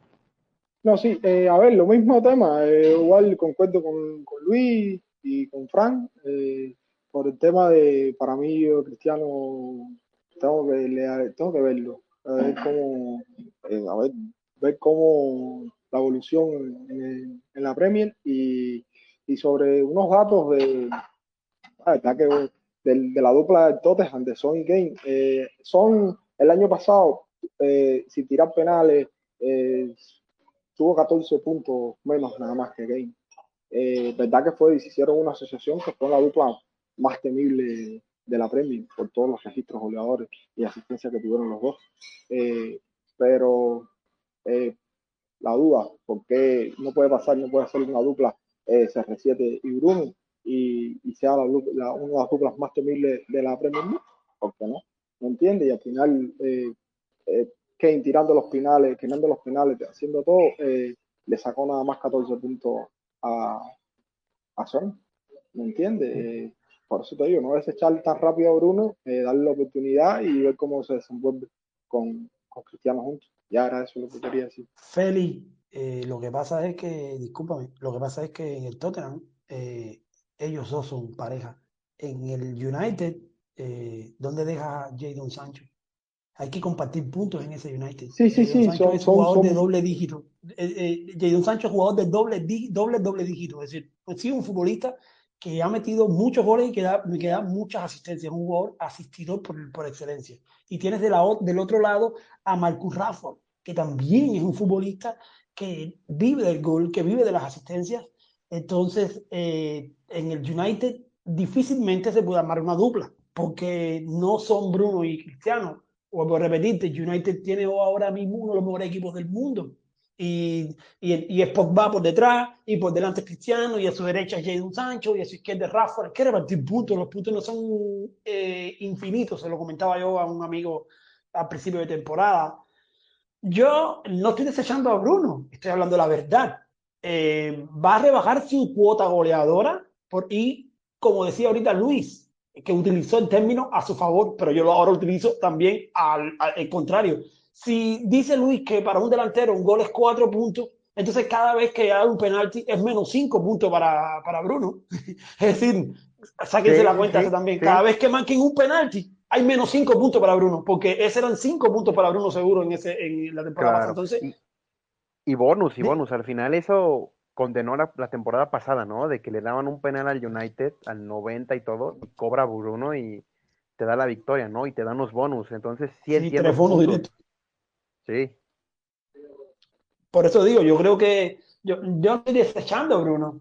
Incluso dije que puede seguir siendo a final de temporada llegar a los 200 puntos. Yo creo que puede llegar a los 200 puntos porque va a tener muchos, muchas opciones, pero también sobre las asistencias y hablando futbolísticamente, ya no con los fantasy, me parece que las, las asistencias también van a, van, a, tenerla que repartir. ¿Por qué? Porque el año pasado eh, eh, el Manchester United metió 78 goles. ¿Cuántos goles va a meter este año? 120, 120 goles, porque para que haya más asistencias y más puntos en el fantasy necesitan más goles. Entonces yo creo que United no va a meter muchos más goles porque lo normal va a meter 80, con suerte meterá 85 goles. Entonces ahí en esos 85 goles tienes que incluir a Jadon Sancho, tienes que incluir a Bruno, tienes que incluir a Marcus Rashford y tienes que incluir a Cristiano Ronaldo. Es lo que yo quiero que ustedes entiendan. Esto es matemática. Esto no, en fútbol hay veces que es muy sencillo de entender. no, no, Claro, no. claro. Es, es decir, la cantidad de goles y asistencia no es infinita. Es decir, si un futbolista mete 20, metió 20 goles el año, 20 asistencias el año pasado, eh, este, y, y llega un futbolista tan asistidor, o te voy a decir una cosa, más asistidor, porque Jadon Sancho es asistidor por excelencia, asistidor por excelencia, más de 15 asistencias en toda la temporada. Es decir, ahí hay que repartir asistencias. Es decir, alguna asistencia dará Jadon Sancho, y alguna dará Rafa, y algún gol meterá Rafa. ¿Entiendes? Entonces, Mm, yo, yo sí creo que se evalúa un poco, pero en ningún momento quiero aclarar que, porque por ahí ya dijeron, ¿no? Inservible o completamente. No, no, no, no, no. No dudo, no dudo que llegue a los 200. Yo creo que puede llegar a los 200 puntos. Y creo que puede hacer una dupla tremenda con Cristiano Ronaldo. O incluso podrían hacer una, un cuarteto espectacular, espectacular entre todos ahí, alimentarse y hacer que United llegue a los 90 goles. Bueno, Claro, está bien, creo que perfecto, ahí en tu ecuación creo que olvidamos a dos nombres, ¿no? Greenwood, que es el hombre del momento, y Cavani, ¿no? Que de momento tiene el 7. Este, este United Pero hablo, hablo, de- con- hablo en el futuro, lo que quiero, Claro. hablo, hablo de los cuatro en condiciones normales. Por supuesto, Sí, claro. va a seguir jugando. Ah. Claro. Este, a mí las cosas con Sancho fue un hombre que le quise confiar, no sé, a principios de temporada en Fantasy sé que cometí el mismo error con Werner, que venía con un gran cartel en Bundesliga, similar al de Sancho, con temporadas de dobles dígitos y al final de cuentas vemos ese periodo de adaptación, ¿no? Entre Bundesliga y Premier League. No dudo que Jadon Sancho registre a lo mejor un combinado de 10 eh, o este, involucraciones en gol, con goles y asistencias o 15, pero me parece complicado, ¿no? Para el jugador de Bundesliga cuajar en Premier League. Es contado el caso, ¿no? Kevin De Bruyne, este, y creo que Leroy Sané, este, y en un esquema muy preciso como el del City. Ahora, el, United tiene que pensar en recuperar la grandeza, ¿no? En términos de fútbol, y como tú dices, ¿no? Hay que repartir el pastel en diferentes rebanadas. Luke Shaw asiste, Pogba asiste, McTominay tuvo un momento de, gloria este, a mitad de temporada, Wan-Bissaka también se va al ataque, y simplemente el partido pasado contra Wolves, la asistencia es de Varane, entonces van a venir los goles, pero no van a venir de un solo lado, tienen que venir de un conjunto. Entonces sí va a ser. Similar a lo que hacía el, el City, ¿no? Que dices, es un equipazo, pero aquí todo el mundo se involucra y no sabes quién va a ser el, el que gana, ¿no? Esta jornada fue Ferran Torres, a la que sigue puede ser Bernardo Silva y nadie lo tiene. Exacto, mira Luis, te quería, quería hacer un puntico rápido ya para pasar al último tema. Buen debate que se ha armado aquí, me, me encanta. Mm, te, quería, te quería dar un... Sí, sí, esto es bueno. A mí me encantan los podcasts y los chats de voz que se llaman eh, debate mm, y que se nos interrumpimos con respeto y tal, porque lo demás me parece un poquito más como clase práctica, cada uno con su turno y tal. Claro. Y eh, a mí siéntense libres de interrumpirme sin problema y lo debatimos. Y lo que quería decirles es que mm, Jadon Sancho, a diferencia de Timo Werner, Timo Werner es alemán y toda la vida estuvo allí. Pero hay que recordar que Jadon Sancho es inglés y además surge de la Premier League, aunque tuvo muy poco, muy poca presencia con el Manchester City, eh, es un jugador inglés. Es decir, yo creo que lo que choca sobre todo, Luis, en la Premier League es la forma de vivir en Inglaterra, que es muy especial. Los ingleses son muy especiales, la forma de entrenar es muy especial, la forma de mm, relacionarte con la sociedad es muy especial. Los ingleses son gente muy especial. Entonces, eso es lo que choca muchas veces. El- porque lo ha dicho Pepe eh, del Arsenal, porque lo ha dicho Lacazette, que es francés, porque yo lo he escuchado a, a, a técnico- a jugadores decirlo, pero Jadon Sancho, el proceso de adaptación, yo también supuse que iba a ser rápido. Lo que pasa es que llegó tarde. Yo creo que el proceso de adaptación que está tomando es que llegó tarde. Viene de la Eurocopa, de la final de la Eurocopa, y ha llegado tarde, como llegó tarde Cavani, como... ¿Entiendes lo que te quiero decir? Yo creo que este proceso de, Sí, sí, de adaptación ha sido distinto al de Werner, que Werner llegó en, en junio, en, en mayo, disculpen, recuerden que Werner no jugó la Champions League con el... la- ¿Se acuerdan de? Con el Red Bull Leipzig y dijo, no, no, yo no Claro, voy a jugar, no, claro. eh, no, me voy. Y se fue tempranito. Werner se fue tempranito para el Chelsea, muy tempranito. Y tuvo tiempo. Y ah, Werner sí falló por, por, por problemas de adaptación. Y quizás lo dijo él mismo, ¿no? Que no me imaginaba a los defensores tan grandes. No, mi hermano, pero. Es decir, son grandes los defensores en la Premier League. Y en, Alemania también me imagino que son grandes, ¿no? Pero en fin, Werner siempre ha tenido problemas, oíste, porque no, no sé si recuerdas que antes decía que le afectaba eh, el ruido de los estadios. Bueno, si te futbolista y te, te- te afecta el ruido de los estadios, ¿qué vas a jugar con un par de audífonos, no? Entonces, Claro. Werner No, y, y al final creo que la, la crítica a Werner es muy, es muy cruda, ¿no? Porque el hombre hizo doble Exactamente, iba a decir asistencia. Eh, creo que puede aportar mucho ese Chelsea. Yo con Sancho, o sea, sí entiendo tu punto, ¿no? Es hombre de casa, es inglés y todo. La cosa es que creo que se metió en un conflicto de cultura en Manchester muy fuerte, ¿no? Viene del City, es cantera del Watford, a final de cuentas, pero estuvo en la academia del City, ¿no? Y te vas al United, creo que se mete en un terreno muy, muy espinoso, ¿no? Por lo menos para el fan del City. Ya veremos, no sé, a la hora que toque un derby, este, cómo va a afrontar esa situación, ¿no? Y al final sí, yo creo que este, se juzga mucho a Werner, ¿no? Pero al final de cuentas se esperaba mucho más, algo que con Lukaku, pues esperemos funcione, ¿no? Pero sí, yo también estoy abierto como que al debate, me gusta esta discusión de ideas y, y al final se ganan todos, ¿no? Ganas ideas de fantasy, ganas ideas de fútbol y te vas nutriendo junto con, con la conversación. Ah, lo que decía Luis es de acuerdo. Seis goles hizo Werner, es verdad que por debajo todos esperamos un poquito más. Pero hizo jugar mucho a sus compañeros. Y yo no creo que Werner haya sido tal el fracaso como se pinta tampoco eh, por ahí, ¿no? Y, esperamos, esperemos que Lukaku sea, sea diferente. Para mí sí, para mí Lukaku va a ser eh, diferente y Ronaldo igual. Para mí Ronaldo va a parecer muy, muy marcado para este United, que al final, como decía Aito, lo que tiene es un equipo para aspirar por todo. Si el United no gana algo, está haciendo un fracaso. Eh, rapidito, decir que Tottenham le ganó a Watford con gol de Heung Min Son. Hablar del empate a uno de Aston Villa y Brentford un gol de Emi Buendía. Y por el otro lado, por fin apareció a Ivan Tony y marcó, que tanto lo pedíamos. Y el otro partido que faltaba la jornada era el empate a dos entre Newcastle y Southampton con goles de Newcastle para Wilson y para el, el intrépido Alan San Marciman. Y por el lado del Southampton lo hizo Ahmed Al Mohamed, eh, Ahmed, Ahmad Eli- Elianousi, perdón.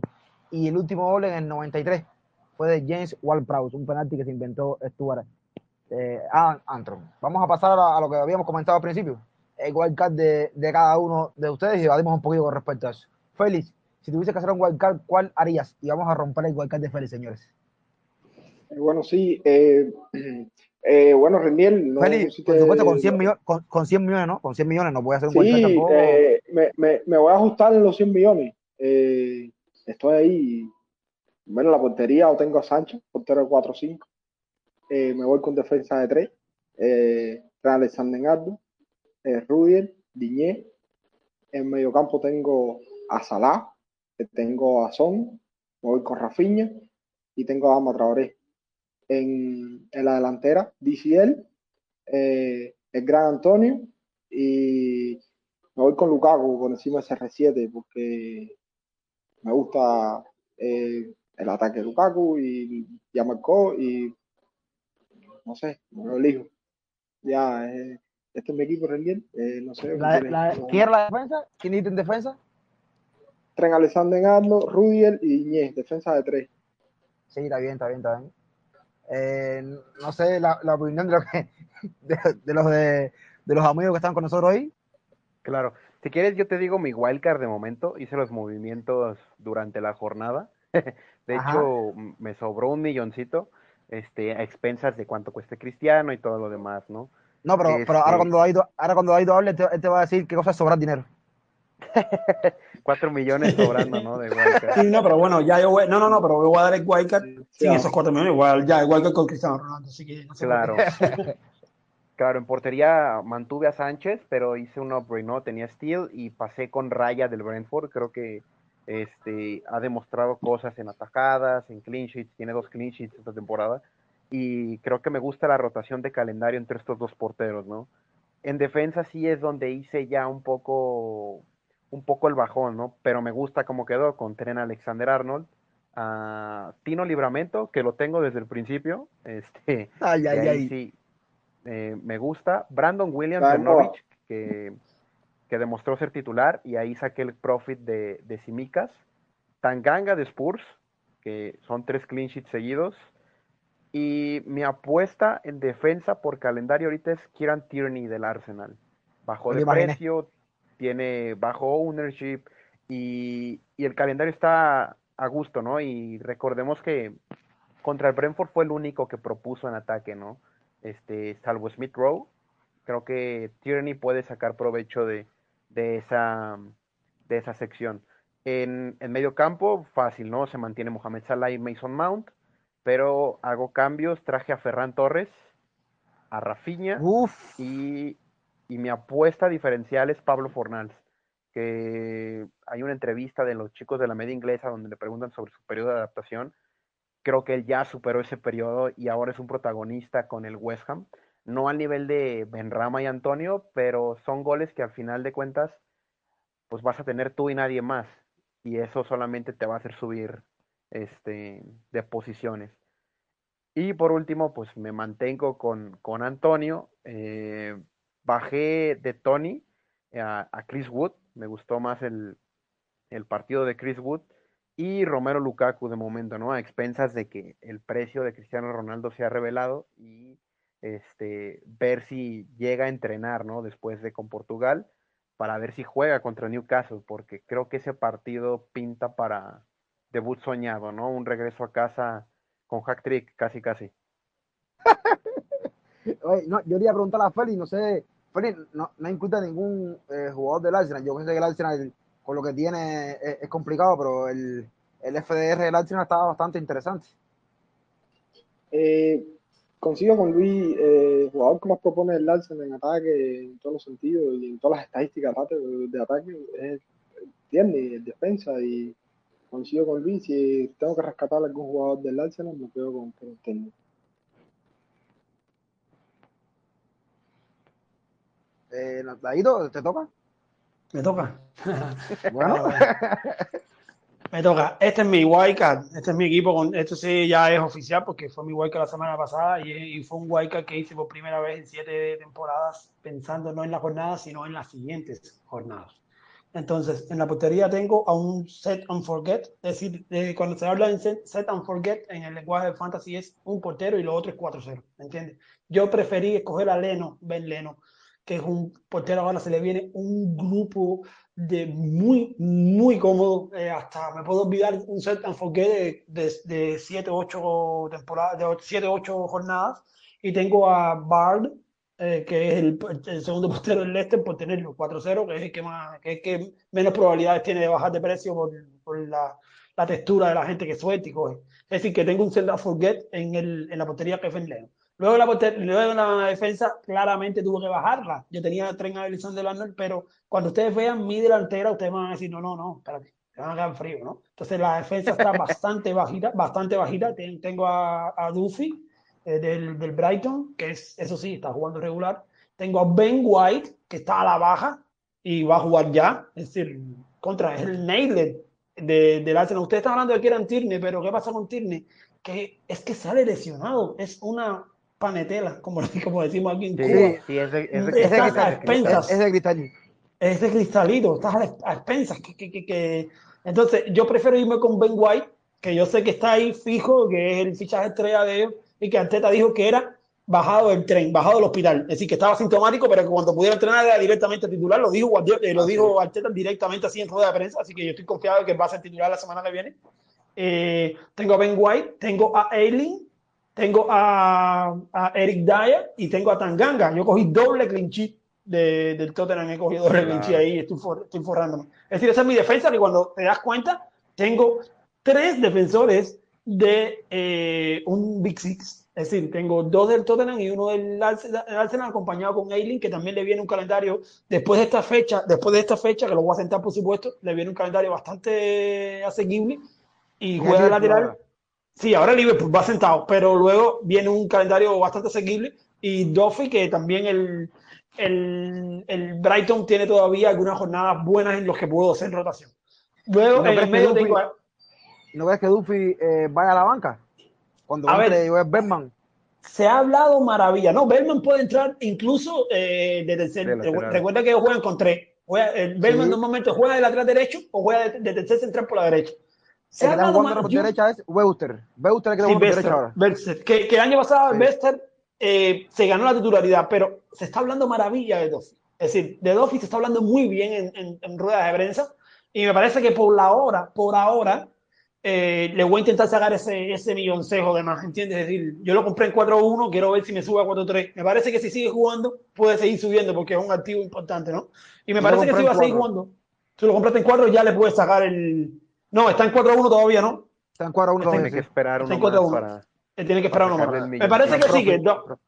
Sí, me parece que Duffy es un, todavía es un buen pick. De todas maneras está ahí y lo puedo cambiar en cualquier momento. Yo no tengo miedo a, a los hits. Es decir, yo a menos 4 no le tengo miedo, ni a menos 8 tampoco. No, yo soy un jugador muy, muy, no, no, yo soy un jugador muy activo con eso. ¿eh? Yo pierdo puntos. Claro. A, ya a partir, de, a partir de la siguiente jornada, yo pierdo puntos en todas las jornadas. Siempre que tú sepas que tú pierdes puntos con vistas a esta jornada inmediata y a tres o cuatro más seguidas, eh, yo creo que vale la pena siempre. Vamos a empezar por ahí, pero bueno, esto lo a hablar de otro día.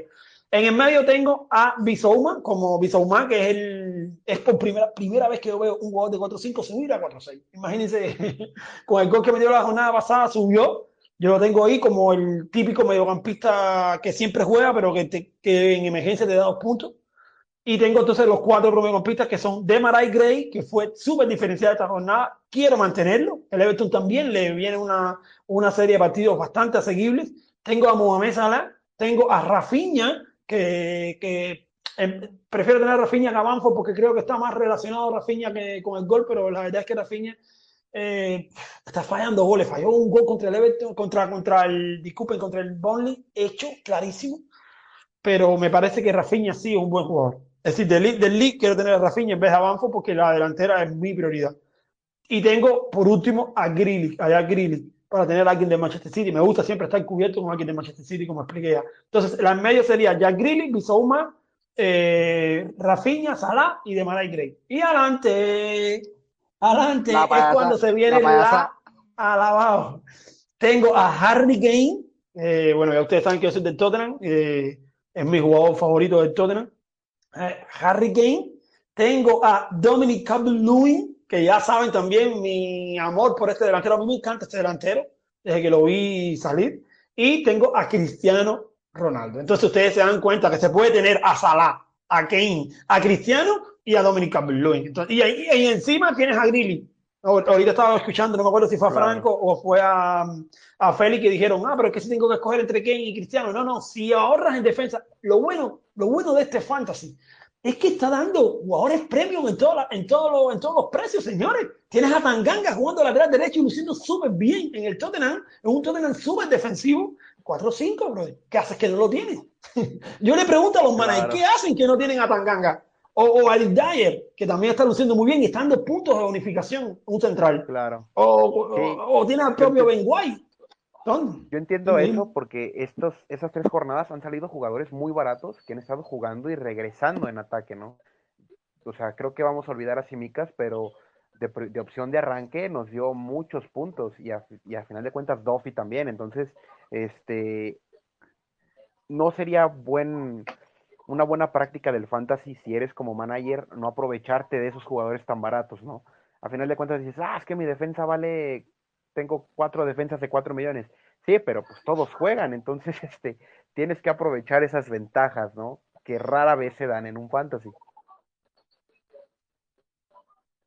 Eh, bueno, Reniel, yo quiero hacer una preguntita rápida ahí a, a Daguito y a Luis. Antes, Eh, que- que Fran, son- eh, todavía Fran tiene que dar su 11.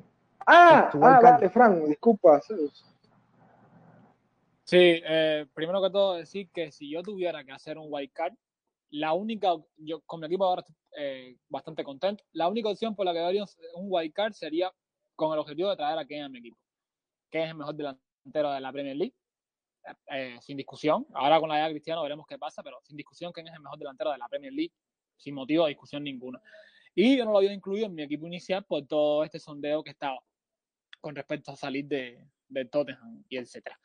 Entonces, eh, si tuviera que hacer un wild card ahora mismo, mi equipo ahora mismo en portería está Robert Sánchez y Baxman, que son dos porteros de 4-5. Y si tuviera que cambiar alguno de los dos, lo cambiaría por Raya. Pero particularmente no me interesa cambiar a ninguno de los dos, porque los dos, sobre todo Sánchez, es un, son- es un portero bastante confiable. Y yo me imagino que cuando el, el Brighton ahora re- recupere los defensas que tiene que recuperar, eh, mejore eh, un poco en, en defensa. En la defensa, si tuviera que cambiar a alguien, cambiaría a Diñez. ¿Por qué? Porque creo que Diñez va, a empezar a rotar pronto y no ha tenido un, comienzo como esperaba. Y si tuviera que cambiar por alguien, lo cambiaría por Ben White, porque es inamovible en el Arsenal. Y el Arsenal tiene un calendario bastante fácil ahora, con el que creo que Ben White nos puede dar unos cuantos clean sheets. Eh, el resto en defensa no lo, tocaría. Tengo a también en defensa. ¿Por qué? Porque es un jugador que cuesta 4.0 millones, que es un jugador que me imagino que va a subir de precio pronto y que es un jugador Ya que es ya está en indiscutible. 4-1, ¿no? Va para subir a 4-2. y es un jugador indiscutible en el Southampton porque han- han- están hablando maravillas de él en, en el Sout. Eh, con respecto a los otros defensas, tengo a Reilón, incambiable igual. ¿Por qué? Porque Reilón es un lateral que tiene mucha subida, que ahora con la entrada de Kane, eh, esos centros y lo- los cabezazos de Kane pueden dar retorno. Además, la defensa de Tottenham ahora mismo es la mejor defensa, ju- conjuntamente con la de Chelsea que hay, que está funcionando en la Premier League con un Espíritu Santo. Y si tuviera que cambiar a otro de mis defensas, a que cambiaría sería Luke Shaw, por uno mismo del United, porque creo que puede dar bastante retorno, sobre todo con goles de cabeza, que es Barán, y que ya nos dejó eh, una asistencia en el partido pasado. Que si tuviera que cambiarlo, no lo, no lo quisiera cambiar. Entonces, en el mediocampo tengo a Buendía, o sea, titulares, Buendía, Rafinha, Salah y Fernández. Porque Gilmore es banca, que es para ocupar espacio. Si tuviera que cambiar a Buendía, que no me gustaría cambiarlo, aunque eh, creo que se va a perder la jornada número 4 ahora porque eh, va a estar aislado con, con, la selección argentina, creo que está convocado con Argentina. Eh, si tuviera que cambiarlo por alguien, lo cambiarían por el mediocampista del Stafford, de Watford, que en verdad no es un mediocampista, que juega como un extremo. También Ismail Lazar, que creo que el precio que tiene en el Fantasy es de 6 millones. Me ahorraría 0.5 o 0.4 millones por un jugador que prácticamente lo hizo toda la temporada pasada en el Watford en Championship y es un jugador a seguir porque es sin duda alguna la estrella del Watford y es jugador que lo va a hacer todo en el Watford porque la temporada pasada en Championship fue el jugador que más goles dio para el Watford y el que más asistencias dio también para el Watford. Y si tuviera que cambiarlo por alguien, lo haría por ese. Rafinha, a mí no me gustaría cambiarlo porque es un jugador que aporta mucho en ataque, que llega mucho, es un jugador con mucha vertiginosidad y mucha verticalidad. Pero si tuviera que cambiarlo, me arriesgaría a arriesgar un millón por Odegaard. ¿Por qué Odegaard? Porque, repito, que el calendario del Arsenal es un calendario que es bastante asequible y ya todos vimos lo que puede hacer Odegaard en el Arsenal la temporada pasada. Creo que hoy va a aportarle mucho este Arsenal y si Aubameyang por casualidad de la vida despierta, va a ser una dupla que va a generar bastante. Esperemos. Eh, Salah intocable y Bruno Fernández para mí intocable. En última instancia, si con el objetivo de, que llegue Harry Kane a mi equipo, si lo cambiaría, lo cambiaría por Grealish, porque eh, siempre, como decía David ahorita, siempre es bueno tener un jugador del City. Yo creo que Grealish no va a ser, obviamente, los puntos que hizo la temporada pasada con el Aston Villa, ojalá lo haga, pero creo que va a ser una buena temporada con el, con el, con el Manchester City, sobre todo porque ya Guardiola ha dicho que se ha visto que es de los favoritos de Guardiola y que no, no va a tener mucha competencia por esa banda izquierda, a menos hasta que Foden no se recupere.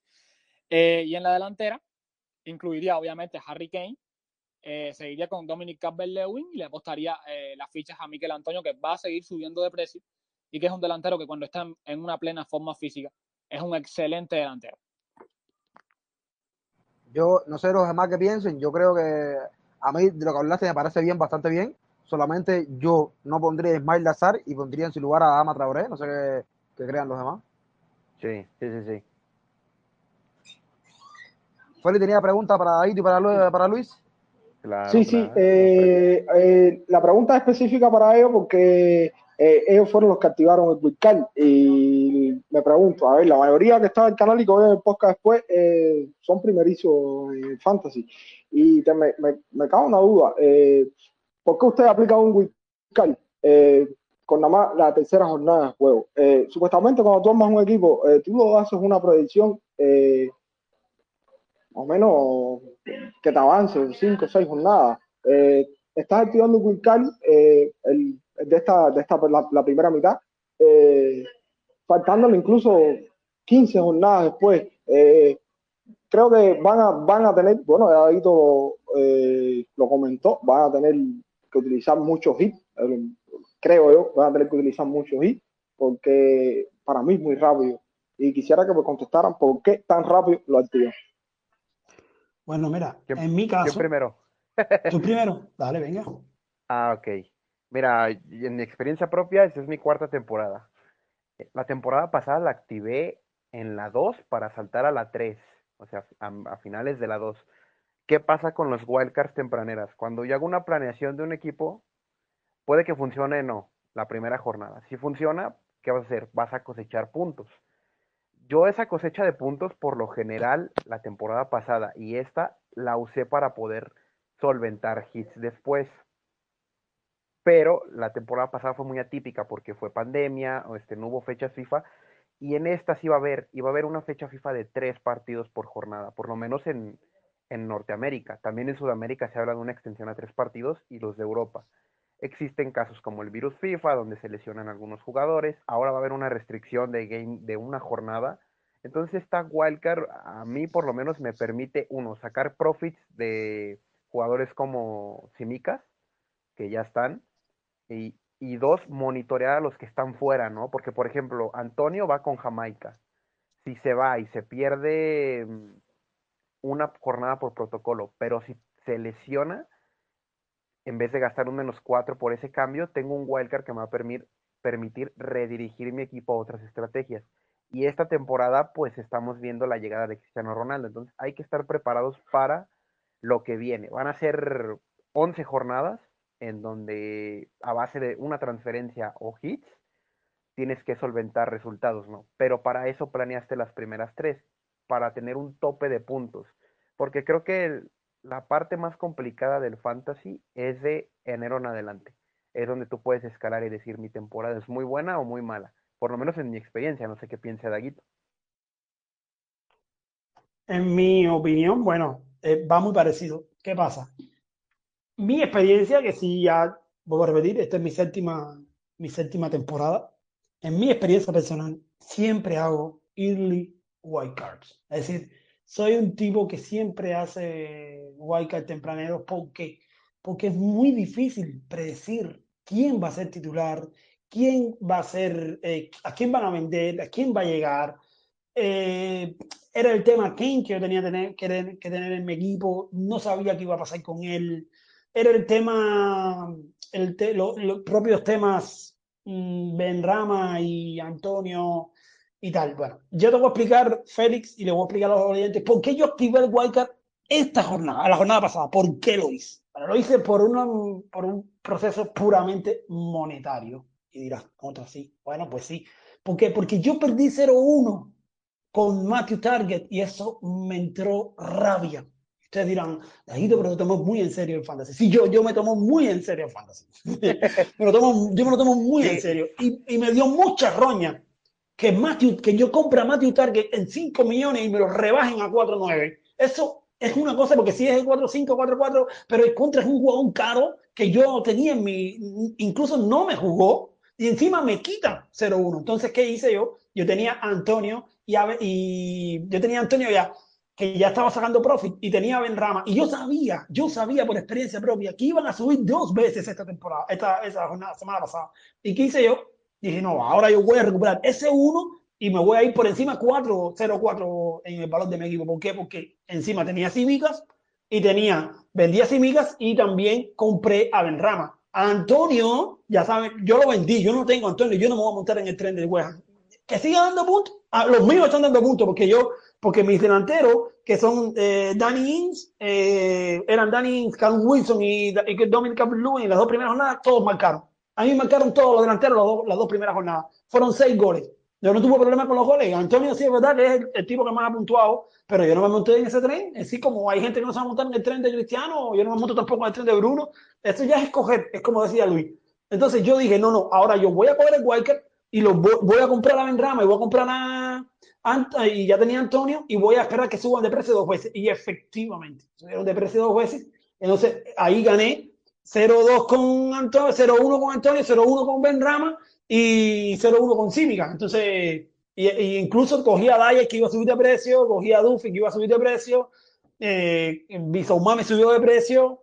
Entonces fue un problema puramente económico. Y, y, porque, y me dirás, sí, yo no le tengo miedo a los hits, no le tengo miedo a los hits. Los hits son buenos. Está demostrado que el que no utiliza hits no avanza. Es muy difícil ver una persona que tenga que eh, hoy en día los hits hay que hacerlo. Si yo no tengo miedo a perder eh, menos 8 puntos, no tengo problema con hacer dos hits, no tengo ningún tipo de problema siempre que salgan bien, siempre que salgan las fórmulas matemáticas para saber si te van a dar o no. Tú, tú sabes muy bien que si vas a hacer un hit, el que vas a vender no puede hacerte puntos. Es, es, que tú ya, tu predicción es que no te va a hacer puntos, que te va a hacer dos puntos. Y el que tú vas a comprar tiene que hacerte puntos que no siempre sale, no siempre sale, pero bueno, si estudias bien, siempre es rentable. Siempre es rentable. Lo, es decir, tú sumas dos más cuatro que te valen, por ejemplo, el que tú sueltas te, te, va a hacer dos puntos. Eso tienes que sumarle esos dos puntos a cuatro. Si no son cuatro menos cuatro, esto es matemática. Es cuatro que te vale el, cambio más los que te iban a hacer ese jugador, que eran dos. Tienes que ser seis. Bueno, ya tú sabes que si compras un mediocampista con un gol, ese mediocampista ya te dio crédito. Y ya tienes ese mediocampista para las siguientes tres o cuatro jornadas. Por eso expliqué. Si quieren un día me invitan para explicar cómo es la manera correcta de perder puntos. Yo no tengo problema con decir las estrategias, porque son estrategias ya. Y, pero son cosas que si tú las haces bien, los hits son muy beneficiosos. Yo he llegado a hacer mini wildcards. Mini wildcards. Es decir, de perder 18, 16 puntos o incluso más. He llegado a perder hasta 20 en una jornada. No tengo problema ninguno. 20. 20 puntos, 20 puntos. 20 puntos. Y mira mi historial. Mi historial está por encima de 2000. Menos, menos 12. ¿Eh? Pero, o sea, máximo menos 12, porque me cuesta pagarlo. A mí sí, yo lo veo como un límite, ¿no? ¿Hasta cuánto puedes pagar un hit? Yo tampoco le tengo miedo a esta parte de los Claro, hits, claro, no, no, pero a ver, menos, menos, 12, menos 16 y menos 20 es lo que llamamos en la liga de nosotros, los cubanos y tal, un mini wildcard. Es decir, un, una estrategia que tú haces ya en un momento de lesiones, pero yo he llegado a perder menos 20. Yo, el año pasado yo perdí menos 20 una vez y menos 16 otra vez. Eso lo, guardé ahí, está guardado. Es decir, yo a perder. No, eh, en, en, un poco te vamos a invitar, eh, Luis, y vamos a traer a Nil para acá. Yo creo que se van a, se van a dar abrazos. Sí, sí, mira. Nil, Nil, Nil es un amigo de, de, Luis. Nil, sí. Nil, es un amigo de Luis que hace mucho hits, mucho, mucho, mucho, mucho. Sí, por ejemplo, nosotros inventamos un término que es el nihilismo, que es donde pues te vuelves adicto a los hits, ¿no? O sea, esta parte donde haces un hit ya por gusto y no por necesidad, pero complementando lo del tema principal de la wildcard, ¿no? De la pregunta de Félix, eh, te, te regresaré la pregunta a ti, así como de, ¿tú qué harías con una wildcard en una jornada 15? ¿Para qué la harías, por ejemplo, si te van a dar otra en la 18? Vas a, a mí, por ejemplo, cuando tengo una wildcard y no sé para qué la quiero usar, no me sirve. A, a mí no me sirve, pues. Entonces creo que conservar la wildcard, este, también es contraproducente porque te la borran, no la puedes acumular. Entonces tienes que encontrar el momento ideal en dónde usarla. Y muchos managers la encontramos en septiembre.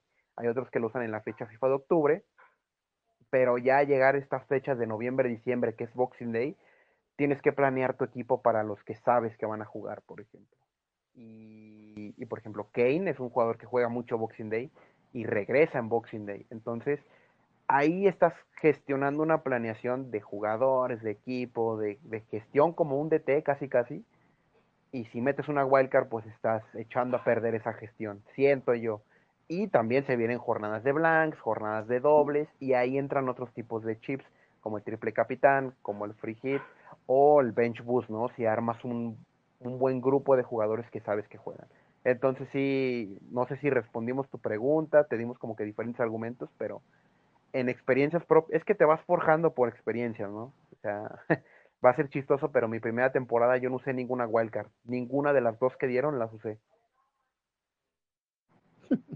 Yo, yo creo que, Feliz, no, no sé qué, tú creas, a mí, yo ahora no, no, no sé, no, ahí me ha ido re mal en este inicio y, y no creo que vaya a aplicar wildcard ahora. Hice un hit la jornada 2.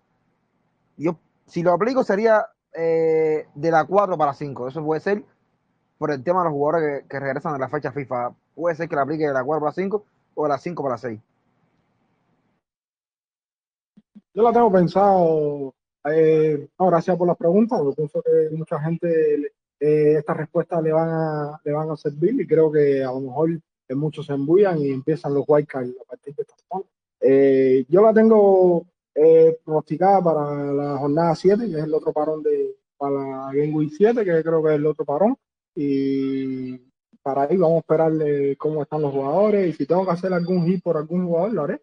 Pero hasta ahora no pienso hacerlo, te digo, esta es mi primera temporada completa y, y una vez estaba comentando con Reniel yo creo que la experiencia vale mucho en esto y, y quiero coger la experiencia y quiero que las cosas me pasen a mí. Le pregunto los consejos, pero es mejor, eh, ¿tú me entiendes? Sí, ¿Qué sí, te sí. pasa a ti? Tener tu experiencia Sí, y eh, aprendes, aprendes de todo. Por ejemplo, has, has hecho hits de que, no sé, te expulsan a alguien y dices, ay, güey. O haces un hit por un jugador que hace un doblete que vendiste. Eh, A mí, por, o sea, esta es la, creo que es la tercera vez que hago un hit y me funciona en la jornada 2. Traje a Antonio por Wilson y traje a, Green, a Greenwood. Em, creo que lo traje por, ah, no me acuerdo el jugador. Este, y eso en, en Game Week 2 me sirvió mucho. Pero son cosas que como manager te vas a ir aprendiendo tú y vas forjando tu estilo de juego al final de cuentas, ¿no? Y, y eso es muy bueno, ¿no? De que tú digas, tengo pronosticado para esto. Y en esta fecha voy a usar el free hit. Y en esta fecha voy a usar el bench boost. Vas forjando una experiencia, ¿no? Hay, hay muchos que se van como con, con la plebada, como le decimos aquí en México. Como por ejemplo en el equipo de Bendito Fantasy, de momento somos Jera, Leo y yo con Wildcard activado. Y el año pasado la activamos en la misma fecha. Entonces te vas dando cuenta, ¿no? De que por experiencia vas forjando un estilo de juego en fantasy. Eh, bueno, eh, yo creo que el podcast ha estado súper interesante y lo más impresionante es el tiempo que llevamos ya en aquí. Sí, Vamos a, sí, sí, sí. a ir, ahí, claro, ahí cerrando y bueno, el ejercicio que siempre hacemos de preguntar eh, para la jornada que viene no tiene sentido porque falta mucho todavía. Yo le voy a agradecer a Feli por estar aquí, hermano. eh, muchas gracias por, por, por, por estar aquí y que esto sea posible.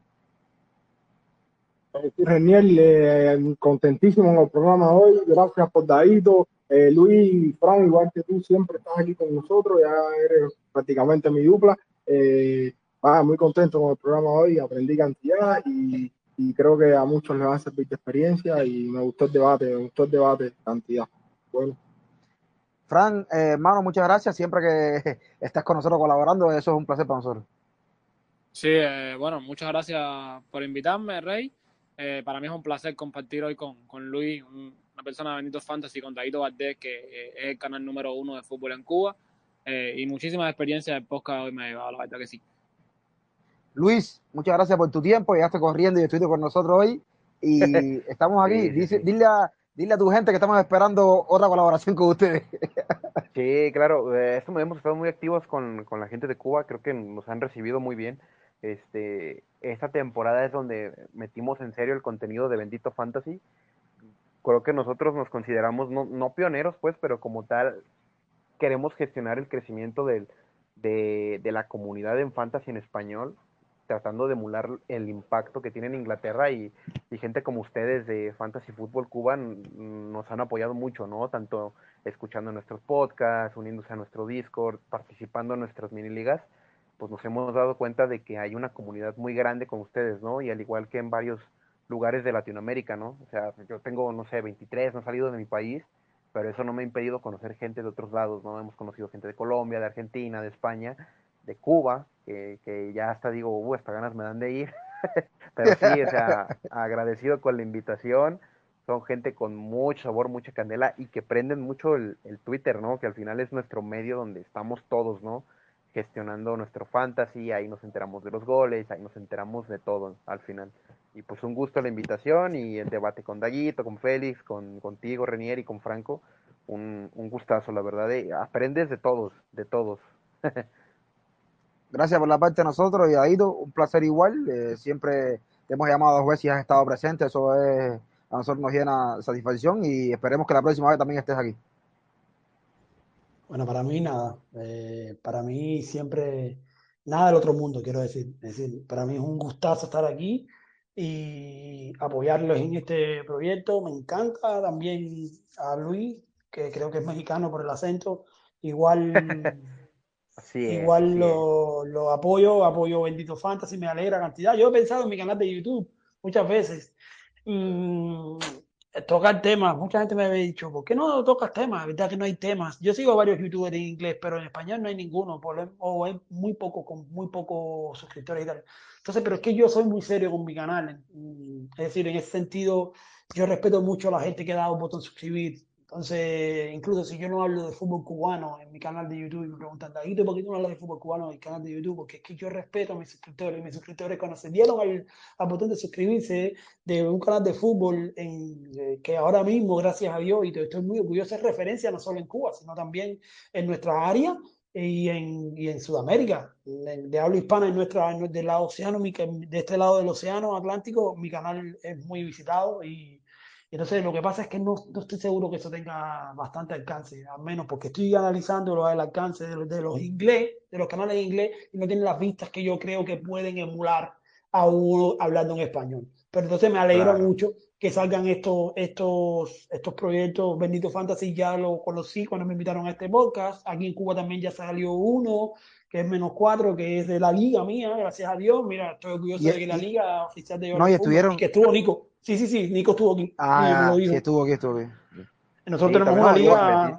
Sí, eh, él nos contó, y yo, yo nada más que vi tu publicación en, en Twitter de ellos, enseguida fui a, buscarlo y lo busqué y le escribí al momento, bro. le dije, ¿ustedes quieren estar ahí con nosotros? Y ellos rápido dijeron que sí. Al principio con un poco de, no sé, de cautela, no sé por qué, en fin. Y al final decidieron estar aquí y Nico la pasó bien y Nico me dijo, invítame cada vez que quieras. Y le dije, perfecto, eso lo voy a tener en cuenta. Eh, Nico es una persona también que está jugando conmigo desde el primer minuto, muy competitiva y, y tiene, tiene, está muy bien preparada. Nosotros sí, vuelvo a decir, estamos jugando fantasy y siempre intentamos estar en buenos overall y por arriba de 2.000 puntos y, y estar siempre, porque es el historial que nos representa en este, en este fantasy. Entonces, nada, yo un gustazo estar aquí, mm, disponible para cuando sea. Te mando un saludo Franco, te mando un saludo Félix, te mando un saludo también eh, Luis y a ti, Reinier, cuando quieras, disponible aquí para, para cuando lo necesiten. Bien, eh, gracias por todo, señores. Nosotros como parte de canal nos estamos ya despidiendo. Un poco muy largo y como siempre les digo, los quiero. Cuídense y chao.